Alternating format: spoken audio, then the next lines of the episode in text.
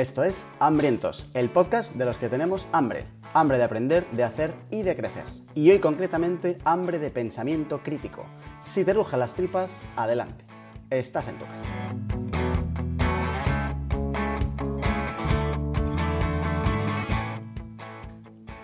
Vuelve Hambrientos y vengo con dos noticias muy importantes. Uno, que para hablar de pensamiento crítico viene eh, mi compañero más lúcido y brillante, seguramente de todo el continente europeo, a excepción de la otra persona que viene hoy. Charlie M, ¿qué pasa, Carlos? ¿Cómo estás? Muy bien, ¿cómo estás tú, Alacrán? el alacrán no es un buen bicho, no me llames alacrán. Alacrán es bastante buena y creo que te encaja muy bien.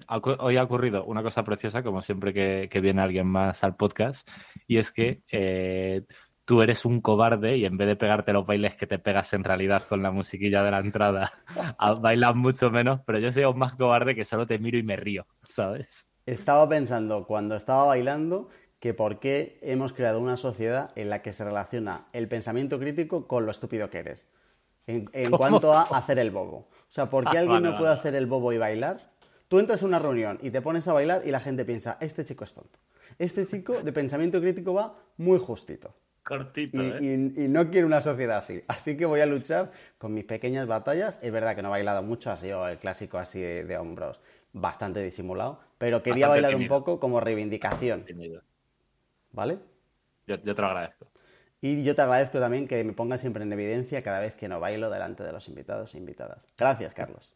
Seguiré haciéndolo. La segunda noticia es que viene para hablar de pensamiento crítico alguien que sabe mucho de pensamiento crítico María Ángeles Quesada, ¿qué pasa? ¿Cómo estás? Bienvenida. hola, hola.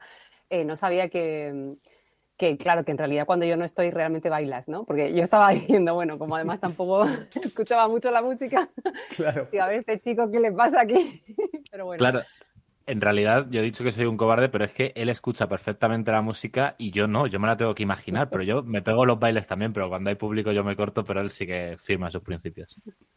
Bueno, María Ángeles, eh, CEO de Ecuánima, ahora nos cuentas un poco qué es, y tiene un libro muy bolón que se llama La virtud de pensar, una virtud que os recomendamos desde aquí fervorosamente y que además eh, es el título del libro que vamos a sortear. Así que si te apetece llevarte un libro que mola si todavía no lo tienes gratis, tienes una oportunidad, lo vamos a sortear en el grupo de Telegram, así que si no estás en hambrientos.es tienes el enlace para poder participar en el sorteo y además te llevas conversaciones que más o menos son medianamente interesantes, casi todas.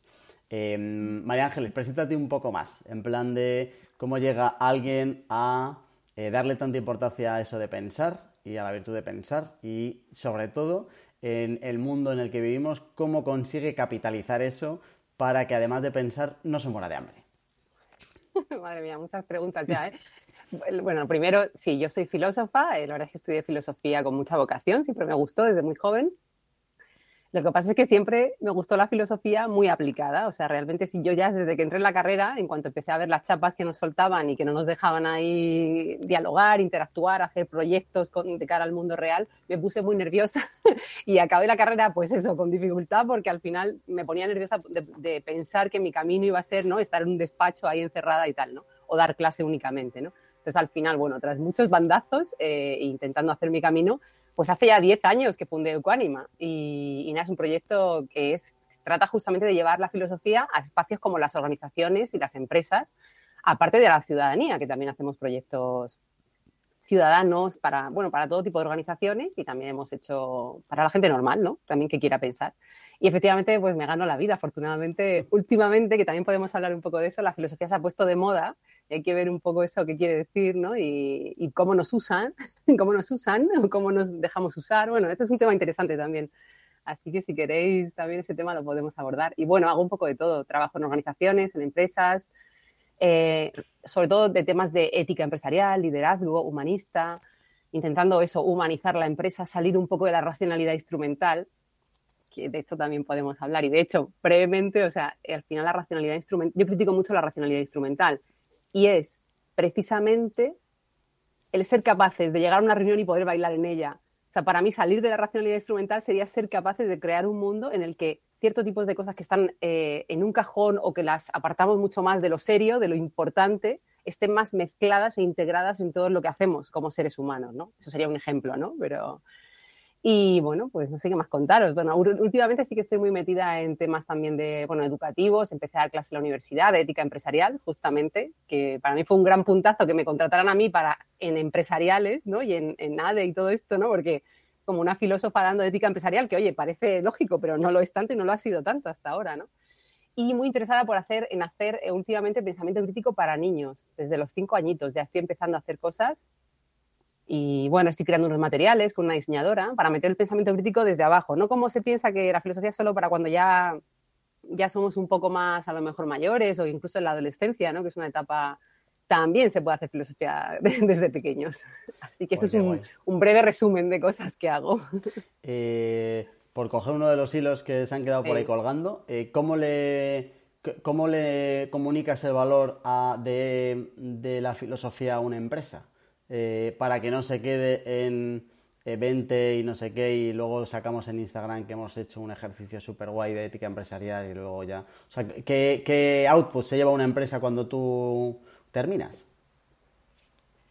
Esto es un gran tema, ¿no? De hecho, yo que estoy al final vendiendo todo el, todo el tiempo y que al final me dedico, llevo 10 años vendiendo esto, ¿no? Eh, me he encontrado de todo. Empiezo así por el principio y luego te respondo al final. O sea, me he encontrado de todo, ¿no? O sea, la gente en realidad que se acerca, al principio la gente que se acercaba a mí era gente que tenía, a lo mejor en la empresa había alguna persona con cierta sensibilidad o que le gustaba la filosofía, ¿no? Y se acercaba un poco a mí y a escuchar mis propuestas. Y ahora ya, fíjate que ya, eh, aparte de que uno ya va haciéndose un nombre también, pero sobre todo yo creo que hay una gran moda, ¿no? Y efectivamente hay muchas ganas de, vamos a hacer esto, que esto como greenwashing o como, como quieras llamarlo, ¿no? Blanqueo de todo tipo, pega, está de moda. De hecho, bueno, es que últimamente, no sé si habéis visto el anuncio de, por poner un ejemplo de algo, el anuncio de Adolfo Domínguez de la nueva campaña, es que es tremendo. O sea, de hecho, los bancos, las empresas de moda, cualquier tipo de empresa están utilizando, ¿no? O sea, Digitalosofía también, el Banco Santander hace unos años, ¿no? O sea, bueno, es que es impresionante, o sea, el nivel de locura con la filosofía que hay. Con Pinker y con Elizabeth Duval eran los que han hecho los de Adolfo Domínguez, ¿no? Yo, yo flipé cuando lo vi, sí, sí. Porque otros como que, como el BBVA, parece que se hacen como un espacio para charlas y como dan su hueco, pero no había visto cómo hacerlo tan central como vamos a hacer la campaña de moda de siempre, pero esta vez con dos personas que se dedican a pensar. Sí, es muy loco. De hecho, bueno, ese tema también es interesante. Pero bueno, lo, que vemos todos es que la filosofía vende, ¿no? Está vendiendo. Entonces ahora ya la gente se acerca. Entonces, una vez que se acercan, ¿qué es lo que, es lo que yo lucho, ¿no? Mucho. Yo lucho para que realmente se lleven algo. Porque claro, si no, al final, eh, si yo puedo dar una formación, hacer una intervención, hacer un proyecto más grande de un tiempo con la empresa, pero finalmente, si no hay una, una si a mí no se me asegura un espacio real de pensamiento, realmente lo que te vas a llevar no va a dejar de ser, pues, bueno, un proceso de intento de cambio cultural, un proceso de intento de cambio de algún tipo, pero que no te va a calar de ninguna manera, que al final van a ser horas de formación que tú vas a hacer tic, hecho tic. He asistido a un curso de pensamiento crítico. ¿Cuántas empresas me querrán contratar para hacer cursos de pensamiento crítico en 6 horas, 12 horas, las que sean, para sus empleados, en plan masivo, ¿no? Y de ahí ¿Quiénes se llevan algo? Pues a ver, sí, la gente a veces se lleva cosas, porque al final los cursos, pues yo intento hacerlos muy participativos, muy tal, pero si no me aseguran un espacio adecuado, y ahí voy a la gran clave, ¿no? O sea, yo peleo mucho y estoy en un punto además que peleo mucho porque el espacio de pensamiento sea respetado. ¿Qué quiere decir eso? Que si me vas a dar unas tres horas de formación y me vas a poner a la gente que está con unos cascos, eh, yendo al trabajo en coche, eh, haciendo multitasking, eh, respondiendo mails, saliéndose para reuniones, yo no lo voy a hacer. Yo es que ya estoy en plan así, ¿eh? yo no lo voy a hacer porque entonces no me queréis a mí. Queréis otra cosa, que me parece muy bien, pero no es lo que yo hago. A mí me tienes que asegurar que las personas están aquí, ahora, presentes y que van a interactuar conmigo en un proceso de pensamiento que luego podrán obviamente estar más de acuerdo conmigo o menos, les podrá interesar más, les podrá llegar más o menos, pero entablamos un diálogo, que ya sabes que yo creo mucho en el diálogo, ¿no? O sea, sentamos una base para un verdadero diálogo, un verdadero diálogo donde se nos escuche a cada uno, donde podamos replicar, podamos entrar en un proceso de observar lo que estamos diciendo, de ir más profundamente. Entonces, si no se me asegura eso para precisamente conseguir ese cambio, porque cuando hago eso yo noto muchos cambios, noto que la gente, pues eso, ¿qué se puede llevar? Por resumir un poco, ¿no? Eh, y no enrollarme, yo también me enrollo, ¿eh? cortarme si no. Em, pues se llevan, yo creo que se llevan sobre todo un clic interno, un cambio de mirada. Yo insisto mucho en, que realmente hay, cuando nos paramos un momento a pensar y crear ese pequeño oasis, sí que la gente se, se siente revuelta internamente, incluso incómoda a veces, o, tiene, o se ve forzada a tener que pensar lo que está diciendo, ¿no? cuidado, que parece una obviedad, ¿eh? pero pensar lo que estamos diciendo, ¿no? Ver cómo, observar tu pensamiento desde fuera, ¿no? Te ves un poco interpelado a hacer eso. Y ahí ya el pequeño clic personal que haces, claro, luego te puede llevar hasta, podemos llegar a hacer pues eso, eh, pues una, podemos llegar a hacer procesos de eh, consensuación de valores colectivos, procesos de cambios culturales más profundos, e incluso a veces ha pasado que líderes o CEOs se dan cuenta de cosas que están pasando en sus equipos y si son abiertos a ese cambio realmente, pues pueden modificar cosas. Hay cambios en la forma de liderar, hay cambios sobre todo en la comunicación y el diálogo. Gente se da cuenta cómo puede hacerse entender mejor con su compañero, que no se estaba haciendo entender, y cómo su compañero tiene que parar y preguntarle una cosa para profundizar. Bueno, muchas cosas así. Vale, quiero eh, como que nos pongamos todos los tres en el mismo punto, ¿vale? Porque yo pensando mucho en ti, en lo que haces, Em, me planteaba el, el, mayor reto que puedes tener tú y es que al final quieres darle a la gente algo que pocas veces está dispuesta a reconocer que no tiene. Porque yo no conozco nunca a nadie que haya dicho, no, no, yo de pensamiento crítico no tengo absolutamente nada. Es muy complicado que alguien haga ese ejercicio de, no sé si es sinceridad o humildad o no sé qué es, pero eh, ese ejercicio de, pensamiento crítico no me han enseñado nunca y voy justo es complicado, porque entendemos que lo contrario a pensamiento crítico es ser estúpido y a nadie le gusta un poco como reconocer que es estúpido. Entonces, a ver si nos podemos poner el mismo punto y eh, que nos marques un poco qué es exactamente esto del pensamiento crítico. Sí, de hecho esa pregunta es la pregunta del millón, ¿no? Porque efectivamente, y de hecho yo por eso, por esa razón escribí el libro, ¿no? También, porque al final ¿Qué es el pensamiento crítico? La gente en una frase no te lo sabe decir. Y yo pensé, si tú no sabes decir en una frase, nadie, si nadie sabe decir en una frase lo que es el pensamiento crítico, quiere decir que vamos muy mal en esto, que tenemos carencias, que no sabemos lo que es, que efectivamente no nos han enseñado. Yo insisto mucho en esto, ¿eh? nadie sabe más que nadie, es una cuestión más de, bueno, es mi, es mi campo de especialización, está claro, pero por otra parte es un proceso que todos seguimos, eh, o sea, que todos, eh, que todos vamos avanzando durante toda la vida, ¿no?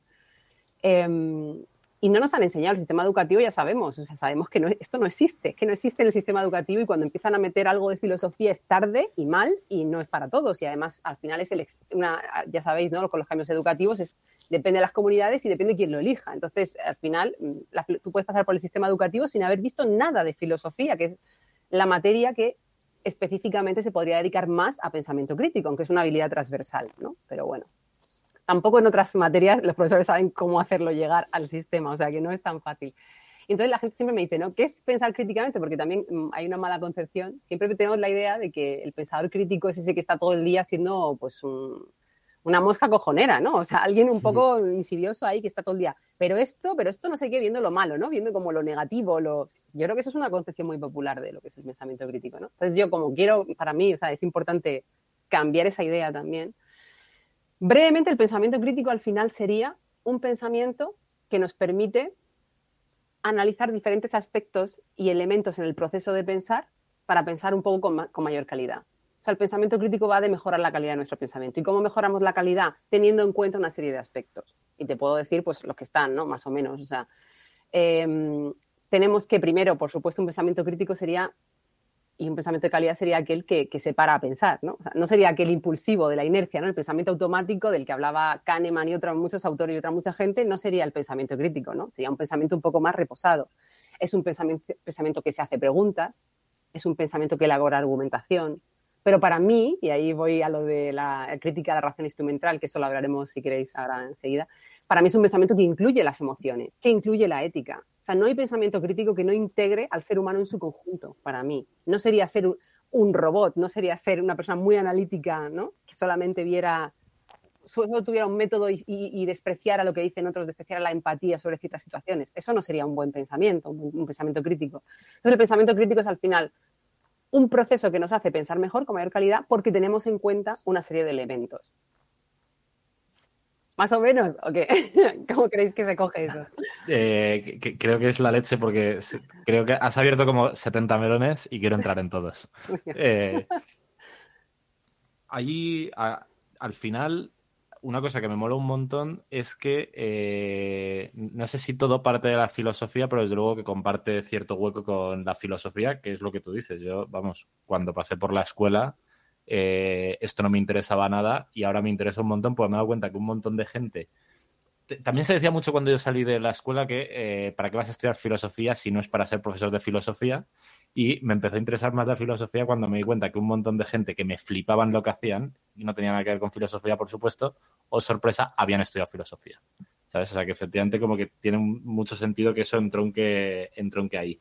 Pero eh, me, alucina, me interesa como muchísimo ese rollo de eh, pensamiento crítico, el punto de partida es empezar a pensar, porque igual, porque la mayoría de la gente, el, casi todo el rato no, en realidad no pensamos, ¿no? Sí, o sea, es, es, cierto. Y de hecho, bueno, si seguimos un poco la idea de que, bueno, supongo que conocéis el libro de Kahneman, Pensar rápido, pensar despacio, eh, y la tesis que él mantiene, y que de hecho yo a Kahneman también lo cito porque es el gran creador o el, que ha identificado los sesgos cognitivos, ¿no? O sea, junto a Persky también, otro que le dieron, les dieron el premio Nobel, solo que Persky ya, estaba, ya había fallecido. Bueno, entonces, ¿a qué voy? Que como Kahneman dice, hay un pensamiento que es el automático, que este, oye, sirve muy bien para muchas situaciones y efectivamente los sesgos eh, funcionan ahí muy bien, ¿no? Eh, todos tenemos sesgos, ¿no? La gente cuando empieza a hablar de sesgos empieza a volverse loca y dice, madre mía, ¿no? Qué agobio. Pero es que, a ver, todos tenemos sesgos, los sesgos son inevitables en general, inevitables me refiero que están ahí todo el rato.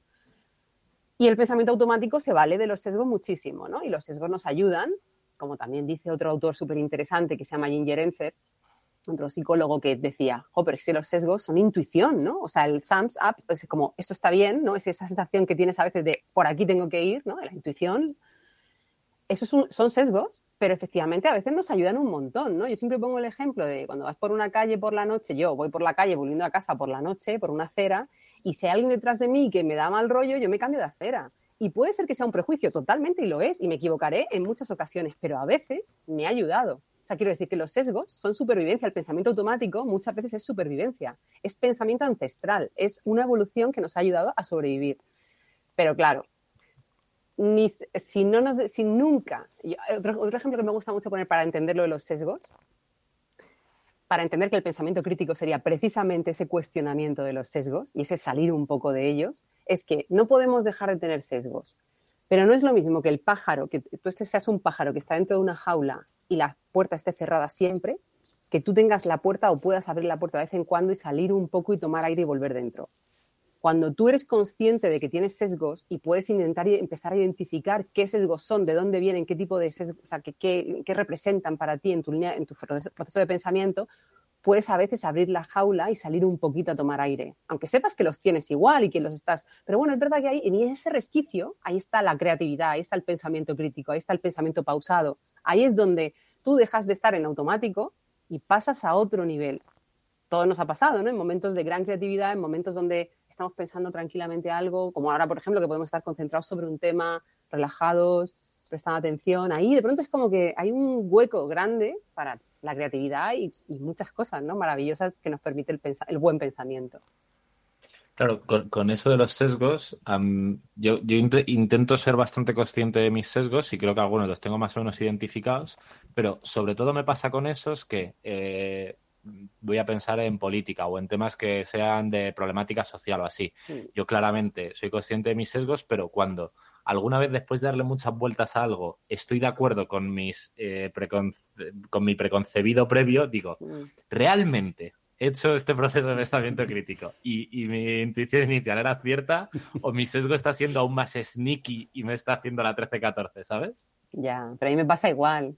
Lo que pasa es que aquí hay algo interesante, que yo ahí sí que soy más de la, o sea, ahí sería más de apostar por la intuición cuando la intuición viene de lugares certeros. Y te explico esto, ¿no? O sea, y por eso creo que es tan importante reconciliar la racionalidad a la que estamos acostumbradas con todos los aspectos humanos como las emociones, la intuición, ¿no? Y, ¿no? y no dejarlo de lado, ¿no? Como hemos hecho en nuestro sistema. O sea, nuestro sistema de racionalidad, o sea, entendemos que los seres humanos, y esto viene de lejos, en nuestra cultura occidental además, viene de muy lejos. Eh, siempre sabéis que ha habido esta tensión entre pasión y, razón, ¿no? La, tensión clásica de pasión y razón, ¿no? Entonces vivimos en un mundo muy dual. Este, nuestra manera de entender el mundo y de pensarlo es súper dual. En otras, menciono lo de Occidente porque en Oriente no ha sido tan así, ¿no? Aún así, eh, bueno, esto habría que matizarlo muchísimo, pero no me voy a meter en ese melón de momento. Eh, pero sí que voy a que esa educación que hemos recibido, esa manera de entender y de pensar, que para mí es una racionalidad muy analítica, y que luego, sumada a un sistema capitalista, es instrumental, a saco, porque es decir, nos hemos convertido en medios, todo es un medio para conseguir fines. Si os dais cuenta, al final, si uno se analiza un poquito, nos damos cuenta que vivimos en el mundo, en un mundo donde todos son procesos que, quieren llegar a lugares, a objetivos. Siempre queremos llegar a un objetivo. Y siempre tiene que haber un proceso de maximización y de minimización, o sea, maximización de beneficios y minimización de costes. Y siempre hay valores como la eficiencia, la eficacia, etcétera, etcétera. Y todo lo que hacemos, esto es muy fuerte porque todo lo que hacemos está imprimido, está, pensado desde esa racionalidad. Incluso nuestras relaciones personales y muchas cosas, la educación, la formación, por qué nos formamos, por qué nos interesamos, si uno empieza a hacerse preguntas, se puede dar un poco de miedo en esto. Entonces, este término, eh, después de la Segunda Guerra Mundial, Habermas, los de la Escuela de Frankfurt, que fueron Habermas sobre todo, eh, y Adorno, acuñaron el término de la racionalidad instrumental, que es un término que yo recupero en mi libro y del que hablo bastante, porque sí que creo que me parece un buen diagnóstico, ¿no? Y esa racionalidad instrumental nos ha limitado, y nos ha limitado, entre otras cosas, a acoger cosas como la emoción, la intuición, ¿no? Y voy ahora, ya vuelvo otra vez aquí al hilo este, entonces, para mí la intuición es súper importante, porque la intuición es también eh, sabiduría corporal. El cuerpo es súper sabio muchas veces y no le hacemos ni puñetero caso. Sea, o no me digáis que cuando una relación, cuando una relación, eh, una relación de, pareja, cuando se ha acabado, el cuerpo lo sabe, pero lo sabe, vamos, antes de que te atrevas tú a pensarlo en la mente. El cuerpo lo sabe rápidamente. Pero somos muy petardos en eso y entonces como nos creemos que la mente racional, analítica, es la que tiene que tomar la decisión, nos metemos en una lucha interna ahí hasta que ya la cosa no es sostenible por ningún lado y acabamos, bueno, pues saliendo de esa situación como podemos. Entonces, a lo que voy es, eh, es muy importante el autoconocimiento para saber cuando la intuición viene, no viene tanto de a lo mejor sesgos chungos que nos encarcelan, sino cuando viene de sesgos que nos pueden ayudar. ¿Y qué sesgos nos ayudan a veces? Pues, por ejemplo, yo soy una persona especialista en pensamiento crítico y como vosotros sois especialistas en vuestros temas, ¿no? Al final cada uno tiene una especialidad, una maestría, algo que ha desarrollado durante mucho tiempo. Cuando tú tienes una intuición en, ese, en un tema del que eres experto, oye, esa intuición y ese sesgo no está tan mal. O sea, a ver, eh, lo puedes cuestionar, claro que sí, faltaría más. Pero también hay que ser un poco honesto con lo que realmente sabemos, ¿no? A veces somos un poco... O sea, en toda esta mare magnum de cosas que hoy día ¿no? están sobre la mesa, eh, sobre, sobre estos temas, creo que también se nos confunde mucho respecto a, se nos hace dudar en el mal sentido. Dudar está bien, es muy bueno cuestionarnos, pero también a veces hay que seguir las intuiciones, es importante. Y si tienes que tropezarte y caerte, pues te caerás y ya está, no pasa nada, tampoco es tan grave, ¿no? Pero a veces las intuiciones que vienen, para, en mi caso yo creo que las intuiciones que vienen de las cosas en las que somos apasionados o frikis, las maestrías o las especializaciones de cada uno. Y la intuición que viene del cuerpo, cuando eres una persona que te miras, te observas y, te conoces y conoces, intentas conocer a los demás, son intuiciones que a veces hay que tener muy presentes. No sé si son muchos temas los que he sacado, no sé si habéis, seguido un poco el hilo, más o menos. Más los siete que se me nacen en la cabeza. O sea, los tuyos más los míos, más o menos nos dará como para cuatro horas, y cuarto. Eh, a ver, voy a coger alguno que me parece interesante, pero terminando un poco de lo que acabas de comentar, em, se ve bien cuando quieres utilizar el pensamiento crítico para algo como tengo que estar con esta persona o no, y ahí tienes que un poco enganchar tus emociones con lo que tú piensas y tal, que al final efectivamente raras veces eh, las decisiones debes tomarlas con una hoja de pros y contras y sumar, y, o sea, es complicado hacerlo con calculadora. Vale, pero ¿qué es lo que pasa cuando eh, queremos utilizar el pensamiento crítico para eh, simplificarnos la vida y llegar a una conclusión que nos sirve para posicionarnos en un sitio de manera bastante contundente, no digo eterna, pero sí bastante contundente y que además afecta a nuestra identidad?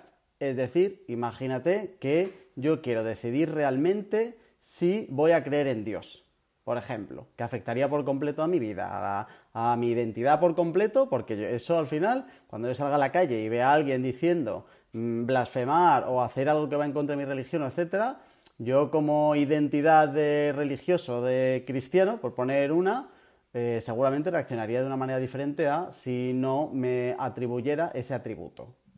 Eh, ¿Cómo podemos asegurarnos? O sea, ¿a esto hay una manera de medirlo? ¿Cómo puedo yo saber, cómo puede una persona normal saber que ahora mismo termina este podcast y dice, venga, me voy a sentar en mi casa y voy a pensar, que hace mucho que no pienso? Y entonces eh, se busca un tema así de alto y de sencillito, así para echar la tarde.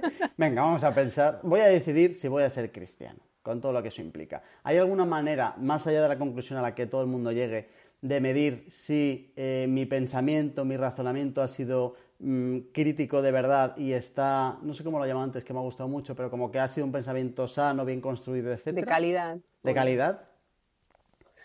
Eh, a ver, me pones dos cosas sobre la mesa. Una, ese proceso, ¿no? Cómo hacer ese proceso, cómo puedo saber yo si un proceso que estoy haciendo, que hago, eh, tiene cierta calidad. Y luego, el tema, me encanta el ejemplo, ¿eh? Me encanta el ejemplo de lo de creer en Dios porque me parece un temazo, o sea, un temazo sobre todo porque incluye varios factores complicados, ¿no? Y hoy día además vivimos en, en un momento en el que enseguida muchos temas son susceptibles de polarización, ¿no? Y de colocarte en un lugar súper eh, extremo, sí.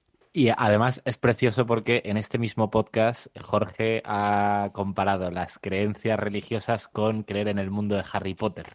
Así que me gustaría, me gusta mucho imaginármele sentado en su habitación un rato y que salga de ahí con un crucifijo pequeño. Esa fue mi conclusión de la tarde de pensamiento crítico terminó en esa tan sabia conclusión.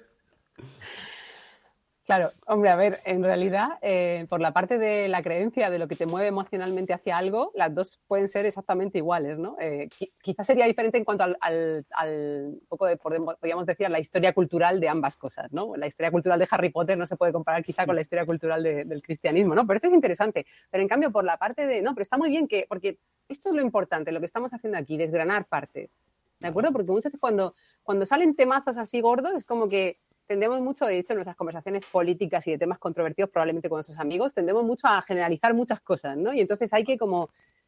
Eso sería parte del pensamiento crítico. Luego voy al proceso, ¿eh? pero sobre este tema, es muy interesante que uno... Em, mira, por ejemplo, David, David Bohm, eh, físico, eh, pero físico, bueno, físico, de hecho, bueno, que contribuyó al tema de la física cuántica en su momento, muerto ya, claro, em, se dedicó al final de su vida al diálogo. O sea, creía mogollón en el diálogo y de hecho tiene un libro que se llama Sobre el diálogo. Muy interesante porque se dedicó a, o sea, ya os digo, o sea, trabajó toda su vida en física teórica y luego, al final de sus días, se pasó unos cuantos años eh, creando grupos para dialogar, ¿no? Y se metió a saco en esto, ¿no? Y creía muchísimo en esto, ¿no? Y él decía que la ciencia también se estaba convirtiendo en un tema de fe y en un tema de extremismos, ¿no? Y entonces por eso estaba tan cabreado. Porque decía, los científicos tampoco ni siquiera están ya defendiendo lo que descubren a nivel honesto, sino que están metidos en política, ¿no? Y en, movidas de intereses, y entonces le cabreaba mucho todo este tipo de situación, ¿no? Y entonces se metió en el diálogo como, como, como, como la única manera de que la sociedad avanzara, ¿no? esto me parece la única forma de que la sociedad pueda avanzar, ¿no? Y de hecho, muchísima gente, grandes pensadores han hablado del diálogo como un una fuerza, ¿no? Grande. Entonces, a lo que voy es, él decía en este libro, hay muchas cosas incuestionables e innegociables, demasiadas cosas, ¿no? Demasiadas cosas de las que no se puede hablar. De las que nadie se atreve a hablar en un diálogo. Y una de ellas es, eso, ¿no? O sea, hablar por qué podemos ser o no podemos ser cristianos y desgranar lo que hay ahí, ¿no? Y entonces yo creo que ahí, ahí está claro que hay una emoción muy fuerte, una creencia. Las creencias son, son respetables, ¿eh? En la medida en que vienen de, de, unas emociones internas que a lo mejor tienen que ver con, pues eso, con cosas que te pasan a ti por dentro, que pueden ser a veces pueden ser cosas que nadie entienda perfectamente. ¿eh? O sea, lo que te pasa a ti a nivel más emocional interno es complicado, ¿no? Pero claro, yo diría, en el momento en que una persona mantiene una creencia y la quiere poner por encima de cualquier cosa, nunca es capaz de entablar un diálogo con nadie para exponer sus argumentaciones, aunque parte de su argumentación sea porque yo lo siento, pero bueno, hay que intentar explicarlo, hay que intentar ir más allá. En el momento en que no estás dispuesto a negociar nada en un diálogo, a escuchar otro punto de vista y a en llegar a acuerdos, en ese momento tú no estás teniendo una idea pasada por el pensamiento crítico, estás teniendo una idea extremista y radical, que es la diferencia, ¿no? Y entonces, ¿qué nos podría asegurar eh, hacer un, proceso, un buen proceso de pensamiento crítico? Pues para empezar, efectivamente, eh, sería como el primer paso. Yo tengo, de hecho, yo tengo una, como una especie de, metodología, ¿no? Que son ocho pasos. Eh, el, el, paso cero sería el de pararse a pensar. Quiero decir, no puedes, no puedes hacer un proceso de pensamiento crítico si no te has parado a pensar tranquilamente sobre algo, ¿no? O sea, no, no creo, el pensamiento crítico no es un impulso, ya decíamos, no es un automatismo, ¿no? Es otro tipo de, otro tipo de pensamiento, otro tipo de espacio, ¿no? Entonces el paso cero sería pararse y luego empezaríamos por el uno, que sería determinar bien cuál es el problema, o sea, hacerte una pregunta adecuada, ¿no? Hacerte una, o sea, ¿cuál es, cuál es la pregunta? Pues, ¿quiero creer en Dios o no? A lo mejor la pregunta no es esa, pero podría ir por ahí, ¿no? ¿Quiero creer en Dios o no? Eh, ¿Debo creer en Dios o no? Eh, ¿Es realista creer en Dios o no? ¿Es conveniente? No sé, podríamos ahí jugar, ¿no? Hasta que uno dé un poco con la pregunta. Pero mira, el mero ejercicio de sentarse a hacer preguntas, oye, ya es un paso enorme. Probablemente la gente esto no lo hace nunca, ¿no? O bien, si tú no quieres solo, en diálogo, me parece bien, o sea, en diálogo con otros, ¿no? Que esto quizá la gente lo hace más, ¿no? Como estamos aquí, ¿no? Hacernos preguntas sobre lo que estamos acotando, ¿no? Y luego entraría un proceso en el que tenemos que efectivamente identificar bien el problema. Em, luego tendríamos que ver qué información tenemos sobre eso, ¿no? O sea, tendríamos que, a lo mejor necesito tener más información, a lo mejor nunca he entendido realmente lo que es ser cristiano, a lo mejor yo creo una cosa, pero nunca me he parado a mirar qué significa ser cristiano, qué tendría que acatar, qué tipo de reglas tengo que seguir, qué filosofía tienen, ¿no? A lo mejor yo eso no lo miro en mi puñetera vida, ¿no? Y también pienso que me lo sé todo, ¿no? Es que también pecamos mucho de eso, ¿no? Tengo que mirar qué información tengo y qué información necesito coger. Em, el siguiente paso sería un poco ver eh, desde qué ética estoy enfocando el problema esto me parece crucial, y desde qué emociones. La ética y las emociones, aunque no lo pensemos, van juntas. Y brevemente lo intento explicar así muy rápido, porque esto es otro tema que abre muchos melones, pero simplemente pensad que al final los seres humanos llegamos a ideas del bien y el mal también porque sentimos empatía respecto a cosas. Y ahí podéis ver un poco el link, ¿de acuerdo? Es simplemente una cosa más fácil para ver el link es entre las emociones, entre lo que yo siento y cómo veo que tú sientes, y cómo voy llegando a cosas que son el bien y el mal para todos, o que creo que son buenas, exportables para todos, universales. ¿Desde qué ética estoy enfocando el problema? Porque a lo mejor yo me estoy enfocando y ya estoy diciendo, eh, resulta que yo estoy preguntándome, que esto se, puede alargar un poco, pero bueno, intentar resumir, o sea, resulta que, que, me estoy preguntando si me conviene ser cristiano y yo en realidad pienso que ser cristiano está mal. Entonces, claro, vamos a ver, ¿cómo, si yo ya tengo ese sesgo ético, ¿no? O sea, si ya estoy como valorando eso desde ahí, ¿cómo mi proceso de pensamiento va a ser libre? Es que no lo va a ser.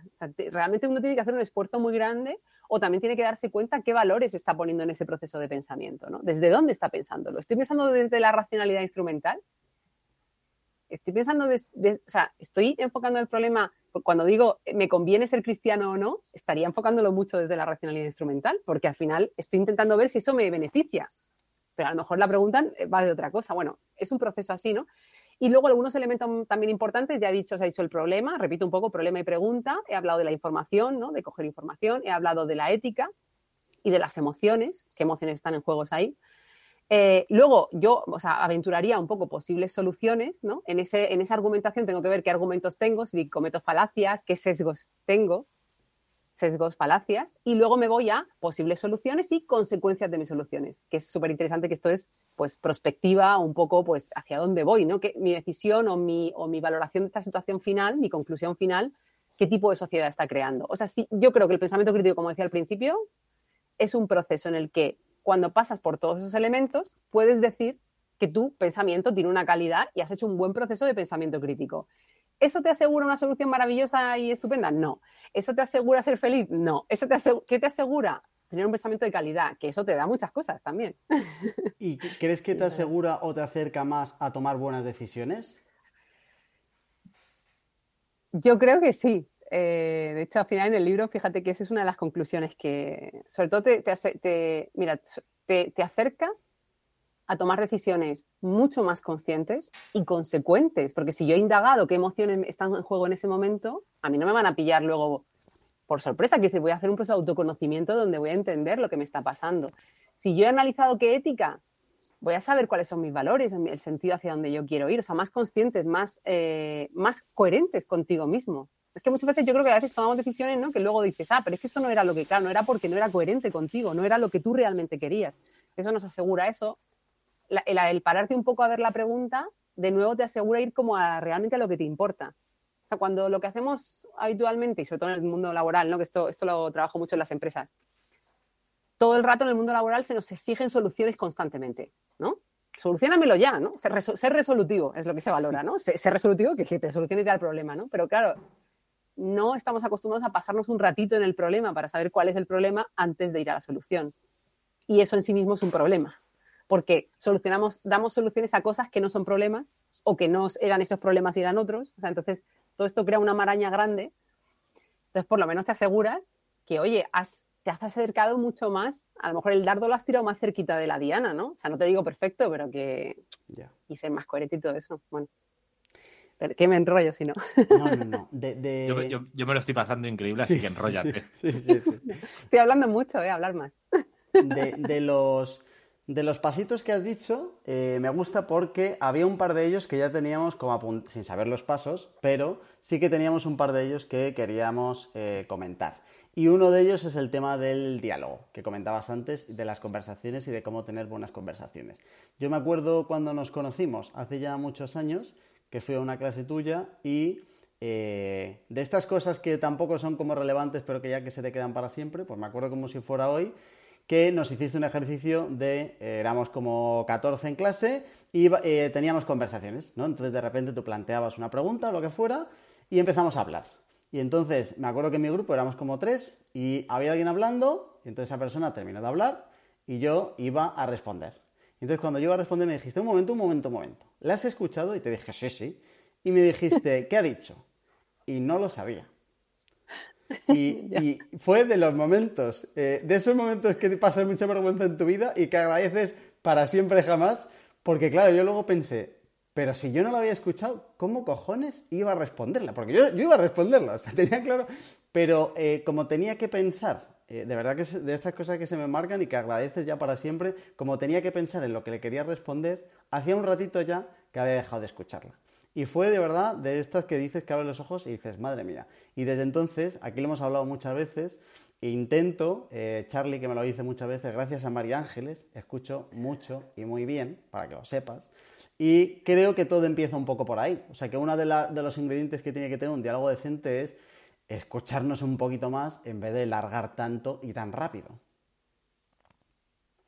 Totalmente. De hecho, me faltaba justo el, diálogo, o sea, es decir, el, elemento que hace que el pensamiento crítico ya sea redondo es efectivamente entrar en un diálogo con otras personas, porque tú solo al final, de hecho yo siempre digo que, que en realidad siempre nuestro pensamiento es un diálogo con otros, sean esos otros personas que ya están muertas en el sentido de libros, eh, otras fuentes de información, eh, personas que no están presentes en ese momento, pero siempre es un diálogo, si lo pensáis. Eh, pensar tú solo, eso no, se ha dado nunca en la historia, que yo creo, que yo sepa. O sea, siempre hay cosas que son ideas de otras personas, ¿no? En tu diálogo interno, yo creo.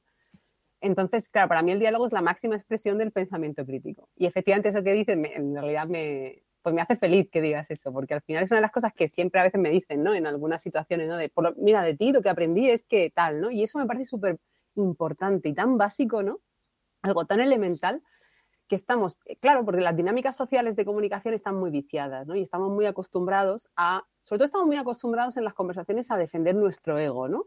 Como a yo lo que voy a decir es como lo más importante, ¿no? Y de hecho estamos haciendo este podcast y obviamente yo soy la primera que está luchando contra eso también. Quiero decir que esto es, un, esto es humano, o sea, este, este tipo de dinámicas también son muy humanas, ¿no?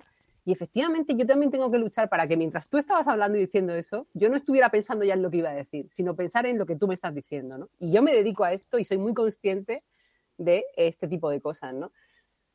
Entonces sí, o sea, yo creo que aquí la gran clave es o sea, párate de verdad, porque en lo que te está diciendo el otro, en estar presente en cada palabra, en cada matiz, ahí hay un mundo enorme, ¿no? Y si somos capaces de atender al otro tanto, ponemos, yo siempre digo, ¿no? Podemos, y esto es un clásico del diálogo, ponemos entre paréntesis nuestro juicio, nuestro yo, nuestro ego, ¿no? O sea, lo ponemos así, ¿no? Hacemos así como un parón, ¿no? Y ahí estamos volcados hacia el otro, ¿no? Entonces, cuando lo escuchamos bien, ahí entonces podemos co-crear con el otro. Cuando, cuando hemos partido de comprender bien al otro, ¿no? Y es una de las claves del diálogo, ¿no? dar un pasito atrás, yo siempre digo, tanto en el pensamiento crítico, bueno, que en el diálogo se muestra, ¿no? Es dar un paso atrás. Es no soltar, no tener ese punto de, porque fijaros, la mente va muy rápida, ¿no? La mente, sobre todo la parte cognitiva, va muy, muy rápida. Em, ya tenemos un juicio de las cosas antes de empezar, de las personas, de las cosas, de los problemas, de todo, ¿no? La mente va a solucionar, la mente analítica va a, ¿no? Clac, Y entonces ese clac lo que nos impide es un poco encontrar ese espacio esa, esa, relajación, ese espacio de observación, ¿no? Que de hecho, bueno, si alguno de vosotros, la meditación es un poco eso también, es ser capaz de pararte y observar tu pensamiento, ¿no? Entonces, encontrar estados un poquito más, en filosofía diríamos sapienciales, ¿no? Que tienen que ver con la sabiduría más ancestral también, ¿no? Y la meditación es una de las técnicas que también están ahí, ¿no? Junto con otras cosas. Pero ese es encontrar ese hueco, ¿no? Es estirar un poco, y a veces digo que es como un chicle, es un poco una metáfora un poco asquerosa, pero a mí me, a mí me gusta, que es como si pegaras un chicle en lo que te está viniendo o sea, una punta del chicle y la otra punta en ti, ¿no? Y entonces estíralo. Y en, esa, y en ese estirar, date cuenta de que todo se vuelve más, el chicle se vuelve, se vuelve más translúcido. Entonces todo se vuelve más claro y ahí puedes encontrar espacios para cosas. Pero si estás pegado a, lo que te está diciendo, no te estás enterando de lo que se está, o sea, no, te, estás observando lo que te están diciendo, ni, a esa persona, ni lo que te está transmitiendo, ni nada, ¿no? De hecho, ¿cuántos, es que ese ejemplo que, o sea, ese, este ejemplo del que estamos hablando, no me digáis cuántos errores de comunicación, mal, malentendidos, eh, caos de todo tipo, eh, soluciones, de, temas laborales que se han quedado truncados o, o eso, con malentendidos, por no haber entendido lo que te estaba diciendo una persona, por no haber escuchado. Creo que es algo básico, es la primera piedrecita del diálogo. ¿Y hay herramientas para cuando no están las dos personas en la misma onda? Es decir, si ahora mismo tuviéramos que tener una conversación, pues todos pues, iríamos con un cuidado aquí, nos escucharíamos ahora mismo mm. atentamente, vamos, o sea, nadie diría nada sin tener la certeza de que no es una meme. Sería esto maravilloso.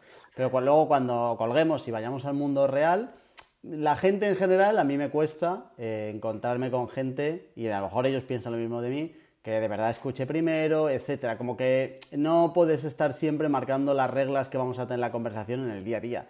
Pero hay alguna herramienta, alguna pregunta, alguna manera de eh, traerse a la otra persona a un espacio que de verdad sea común y que pueda fomentar los pensamientos y las conversaciones de calidad. ¿Qué haces tú cuando notas que la otra persona está bastante lejos de ti? ¿Cuáles son tus herramientas ahí? O sea, yo como os digo, como os digo, soy humana como todo el mundo y yo caigo igual en todos estos errores, ¿no? Sí que es cierto que los espacios que, claro, como estoy muy acostumbrada y muy entrenada también, al final enseguida me doy o sea, me doy cuenta rápido, ¿no? Como que al final digo, uy, esto es porque yo también hablo mucho y también soy apasionada en las cosas y me gusta opinar y, ¿no? O sea, al final se te va también, ¿no?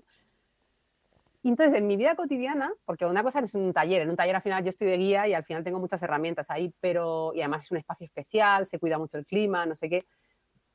Y de alguna manera yo ejerzo una, una cierta autoridad, ¿no? En ese, en ese, tipo de espacios, ¿no? Al final, eh, pues yo ahí, en los, como ya conoces, en esos espacios es fácil decirle a la gente, a ver, no has escuchado al otro, ¿no? En un espacio de guía, de formación, es muy fácil decir, aunque bueno, aunque puede ser, bueno, yo lo hago en plan sí, relajado, ¿no? Pero no queda tan violento, ¿no? Si sobre todo si lo haces así con amabilidad, no queda tan violento. Pero efectivamente, en tu vida cotidiana, de hecho, yo pongo un ejemplo, o sea, yo tengo dos niños, ¿no? Y entonces muchas conversaciones de parque infumables con los padres de los mm. niños. Mm. o sea, me paso muchas horas en mi vida en estas conversaciones infumables de los parques, que ahora como alguien escuche esto en mi entorno, ¿eh?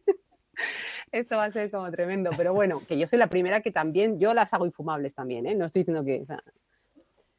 Y ahí me funcionan dos cosas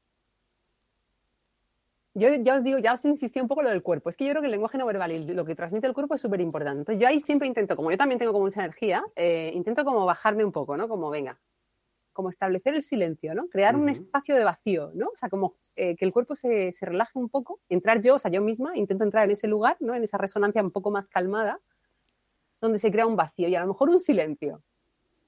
Y ver, y ver qué pasa, ¿no? A lo mejor funciona, a veces funciona. Y si no, lo que mejor me funciona, o sea, lo más fácil, porque esto es un poco difícil, quizá hay gente que está incómoda, no sabe cómo hacerlo, la pregunta. Hacer una pregunta, una pregunta, cuidado, una pregunta, como yo le llamo una pregunta de clarificación. Es decir, no una pregunta retórica, no una pregunta para decir tú lo que piensas, para nada, por supuesto, una pregunta real, como si la hiciera un niño pequeño que no se está enterando de nada. Pero cuando dices ese concepto, ¿a qué te estás refiriendo? Así, o sea, súper de clarificación, de comprensión, y la gente, claro, ahí cambia el tono, porque claro, cada uno está en, no, porque yo creo, es verdad, porque no sé qué, ¿no? Cada uno está en su paranoia y de, y de pronto cambia el tono, porque esa pregunta primero te puede descolocar, pero si estás en un ambiente de cierta confianza, a lo mejor la persona entra, ¿no? A, no, pues lo que quiero decir es, y ahí cambia, cambia un poco el tono, pero no, esto no es matemático, pero bueno, a veces estas cosas funcionan. El, otra, el punto también con todas esas cosas es que eh, igual no con todo el mundo se puede tener esas conversaciones interesantes. O al menos no sobre todos los temas. Porque eh, creo que el ejemplo de la típica conversación de parque es como muy, muy clarificadora, pero me vale también la típica conversación en un bar con amigos, que a veces dices, por más que, además, Yo te tengo una amiga que le encanta acusarme de cerdo utilitarista todo el rato, Julia se llama. Eh, y Hola Julia, la saludamos.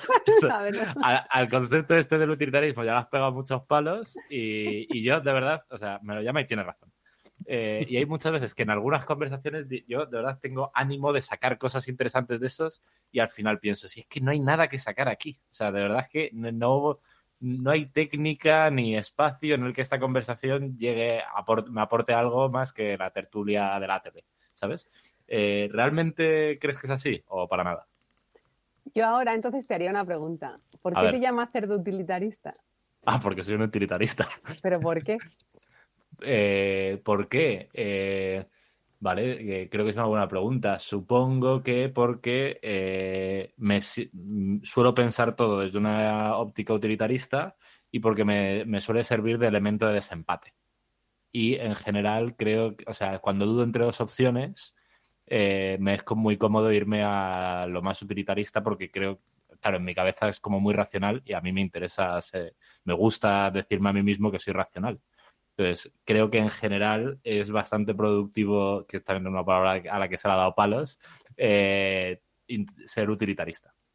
Y cuando dices utilitarista, o sea, ¿a qué te refieres? ¿A más, más, más eh, bájamelo más? O sea, explícame bien lo que quieres decir con utilitarista. Vale, mira, pues eh, creo que además puedo poner un ejemplo muy bien tirado relacionado con antes lo que decía Jorge.